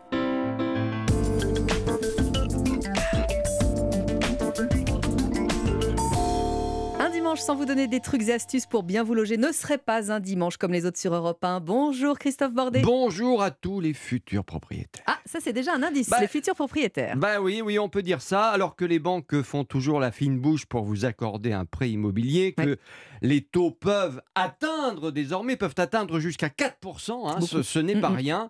Eh bien, il existe une très ancienne loi qui peut, que peu d'entre vous connaissent et qui euh, fonctionne pas mal, loi de 1982 dite location accession, vous avez bien entendu location accession. Alors justement, je ne connais pas du tout de quoi il s'agit Christophe. Alors en fait, vous achetez votre logement progressivement, c'est du leasing. Explication d'Adrien Pelligri, les cofondateurs de Estia, société qui aide les locataires accédants. Comment ça marche ce système de location accession? Réponse. En fait, on s'est inspiré du leasing euh, automobile pour l'appliquer au monde de l'immobilier. Donc en fait, nous, euh, concrètement, nos clients vont sélectionner un logement sur le marché. Nous, en tant que société, on va l'acheter à leur place. Et ensuite, on va les accompagner pour qu'ils puissent en devenir euh, propriétaires dans les meilleurs délais. Donc en fait, nos clients vont emménager dans le euh, logement. Ils sont considérés dès le départ comme des propriétaires. Ils ont un droit de vote aux âgés de copropriété. Ils ont la liberté d'effectuer les travaux de leur choix. Et puis, ils vont nous verser un loyer dont une partie qui va leur être en fait redistribuée pour les aider à se constituer un apport. Une partie du loyer redistribué. Qu'est-ce que ça Qu'est-ce que ça signifie? On a envie de savoir, exemple. Concrètement, euh, un logement qui est évalué à 200 000 euros, nous va pouvoir euh, l'acheter et ensuite la personne va nous verser un loyer, pour l'exemple, disons euh, 1000 euros. Et sur les 1000 euros de loyer que nous on va percevoir, il y a en fait 200 euros qu'on va ensuite redistribuer à la personne lorsqu'elle va pouvoir exercer l'option d'achat dans les 3 ans. Alors Christophe, tout le monde n'est pas éligible à ce, ce système de leasing hein, pour devenir euh, propriétaire ou pas? Écoutez, ne croyez pas ça, le panel, oui, le panel des ayants droit est très large. Adrien Pelligri. À la fois effectivement des euh, jeunes actifs, primo-accédants, qui ne disposent pas forcément d'un apport euh, suffisant pour pouvoir concrétiser leur projet, mais on s'adresse également à tous ceux qui sont indépendants, qui n'ont pas forcément du coup de CDI et qui n'ont pas les trois années de bilan comptable nécessaires. Donc nous, on leur offre du temps. Puis on peut également s'adresser à ceux qui ont déjà un prêt en cours, un prêt automobile, un prêt étudiant, un prêt conso. donc ils ne peuvent pas emprunter à l'instant T, mais dans trois ans, ils pourront à nouveau emprunter. Donc, je résume un petit peu, vous achetez votre appartement ou votre maison en leasing via la loi location-accession auprès par exemple d'un intermédiaire comme Estia. Mhm. Évidemment, la société a quand même besoin de fonds et c'est Cara Capital, qui est une société conseil en patrimoine, qui achète pour vous en fait. On écoute. On a des investisseurs qui justement, eux, souhaitent euh, déployer du capital sur le marché résidentiel euh, français. Et nous, évidemment, en amont, on va analyser le profil de la personne, comprendre pourquoi aujourd'hui une banque euh, ne la suit pas. Le paradoxe global, en fait, c'est que les banques aujourd'hui, elles refusent énormément de dossiers et ces mêmes banques sont prêtes à payer extrêmement cher pour les avoir en client dans trois ans. Nous, c'est exactement ce qu'on arrive à anticiper, c'est anticiper tous les ménages qui sont solvables mais non finançables. Et c'est eux qu'on adresse. Et ensuite, Estia se finance en prélevant mhm. donc les loyers en vendant le logement dès que les accédants décrochent leur prêt, c'est-à-dire euh, au bout de grosso modo 1 à 3 ans, ça dépend. N'oubliez pas cette loi dont personne ne connaît ah, l'existence. C'est absolument invraisemblable. Loi de 1982, dite location, accession, c'est du leasing comme pour les voitures et ça marche très bien et c'est pour se loger, voilà. Merci beaucoup Christophe. Bon dimanche, vous restez avec nous dans 5 secondes, on va lire le JDD. C'était bienvenue chez vous avec le réseau Guy Pour votre projet immobilier, bénéficiez de l'accompagnement personnalisé et des services exclusifs Guy Rendez-vous en agence et sur guy-hockey.com. 7h54 sur Europe 1. Merci d'être avec nous avec la une du JDD comme toutes les semaines avant le journal de 8h. Bonjour Stéphane Alboui. Bonjour Lénaï. Vous êtes directeur de la rédaction euh, du journal du dimanche et ce matin, à la une, un président de la République encadré par deux leaders syndicaux. Nous sommes effectivement à 48 heures d'une journée de mobilisation qui va être déterminante pour la suite de la réforme des retraites. Et nous retrouvons en couverture de notre journal trois personnalités au cœur de ce débat. Philippe Martinez, le patron de la CGT, Laurent Berger, le secrétaire général de la CFDT et Emmanuel Macron. La question est simple, les leaders syndicaux qui promettent de mettre la France à l'arrêt peuvent-ils faire reculer le président de la République? Martinez, que nous avons interrogé, pense que le gouvernement sous-estime la colère des Français. Il dénonce les propos alarmistes du porte-parole Olivier Véran, qui a déclaré que le blocage du pays reviendrait à prendre le risque d'une catastrophe écologique et sanitaire. Ces éléments de langage sont grossiers, dénonce le cégétiste. Ça ne calme pas le jeu. Ceux qui se sont mobilisés se sentent insultés. Pour lui, pas de doute, le mouvement va continuer de s'amplifier après la journée de mardi, jusqu'à ce que le président retire sa réforme. Philippe Martinez pointe également une forme d'amateurisme et de dissimulation. Ils n'ont pas très bien préparé leur dossier alors qu'on les avait mis en garde sur un certain nombre de sujets. Et il ironise en déclarant que les ministres vont devenir champions d'aviron tellement ils rament. Alors on peut évidemment trouver les propos du leader de la CGT un peu outranciers, mais il faut reconnaître que la conduite de cette réforme commence à ressembler à un chemin de croix pour ceux qui la portent. D'autant plus que l'objectif initial de mettre le système de retraite à l'équilibre est de plus en plus incertain. Les aménagements sur les petites pensions et les carrières longues et l'instauration d'une surcote pour les mères de famille, actuellement débattue au Sénat, ont fait fondre les économies comme neige au soleil. Et alors Stéphane Albouy, quel est le regard des Français sur la situation? Eh bien, selon notre sondage IFOP, il reste très majoritairement opposé à la réforme. 68% y sont défavorables. Mais dans le même temps, et c'est une forme de fatalisme sur laquelle le gouvernement parie depuis le début des débats, 66% des Français pensent que la réforme sera finalement votée et appliquée. Alors Stéphane, on en a parlé ce matin sur Europe 1 avec euh, Michel-Édouard Leclerc. Vous revenez, vous, sur un autre sujet de préoccupation euh, du moment, c'est les prix de l'alimentation. Hein. Effectivement, le patron de Carrefour, Alexandre Bompard, annonce dans nos colonnes la mise en place d'un panier anti-inflation. Du 15 mars au 15 juin, 200 produits de son enseigne seront vendus à un prix plancher qui ne sera pas réévalué durant ces trois mois. Les marques de la grande distribution ont rejeté l'idée de mettre en place un panier commun de produits à bas prix réclamé par la ministre Olivia Grégoire, mais elles multiplient tout de même les initiatives pour que la mobilisation du secteur contre la hausse des prix soit perceptible par les Français. Une nouvelle rassurante pour le gouvernement qui redoute que la grogne contre l'inflation vienne amplifier la colère contre la réforme des retraites. Merci beaucoup Stéphane Albouy, directeur de la rédaction euh, du Journal du Dimanche. Et justement, on continue à parler de votre pouvoir d'achat et de l'inflation euh, dans le journal de 8 heures. Ce sera notre dossier du jour. Vous restez bien avec nous. Il est 7h58 et le journal arrive par conséquent dans deux petites minutes. A tout de suite sur Europe 1.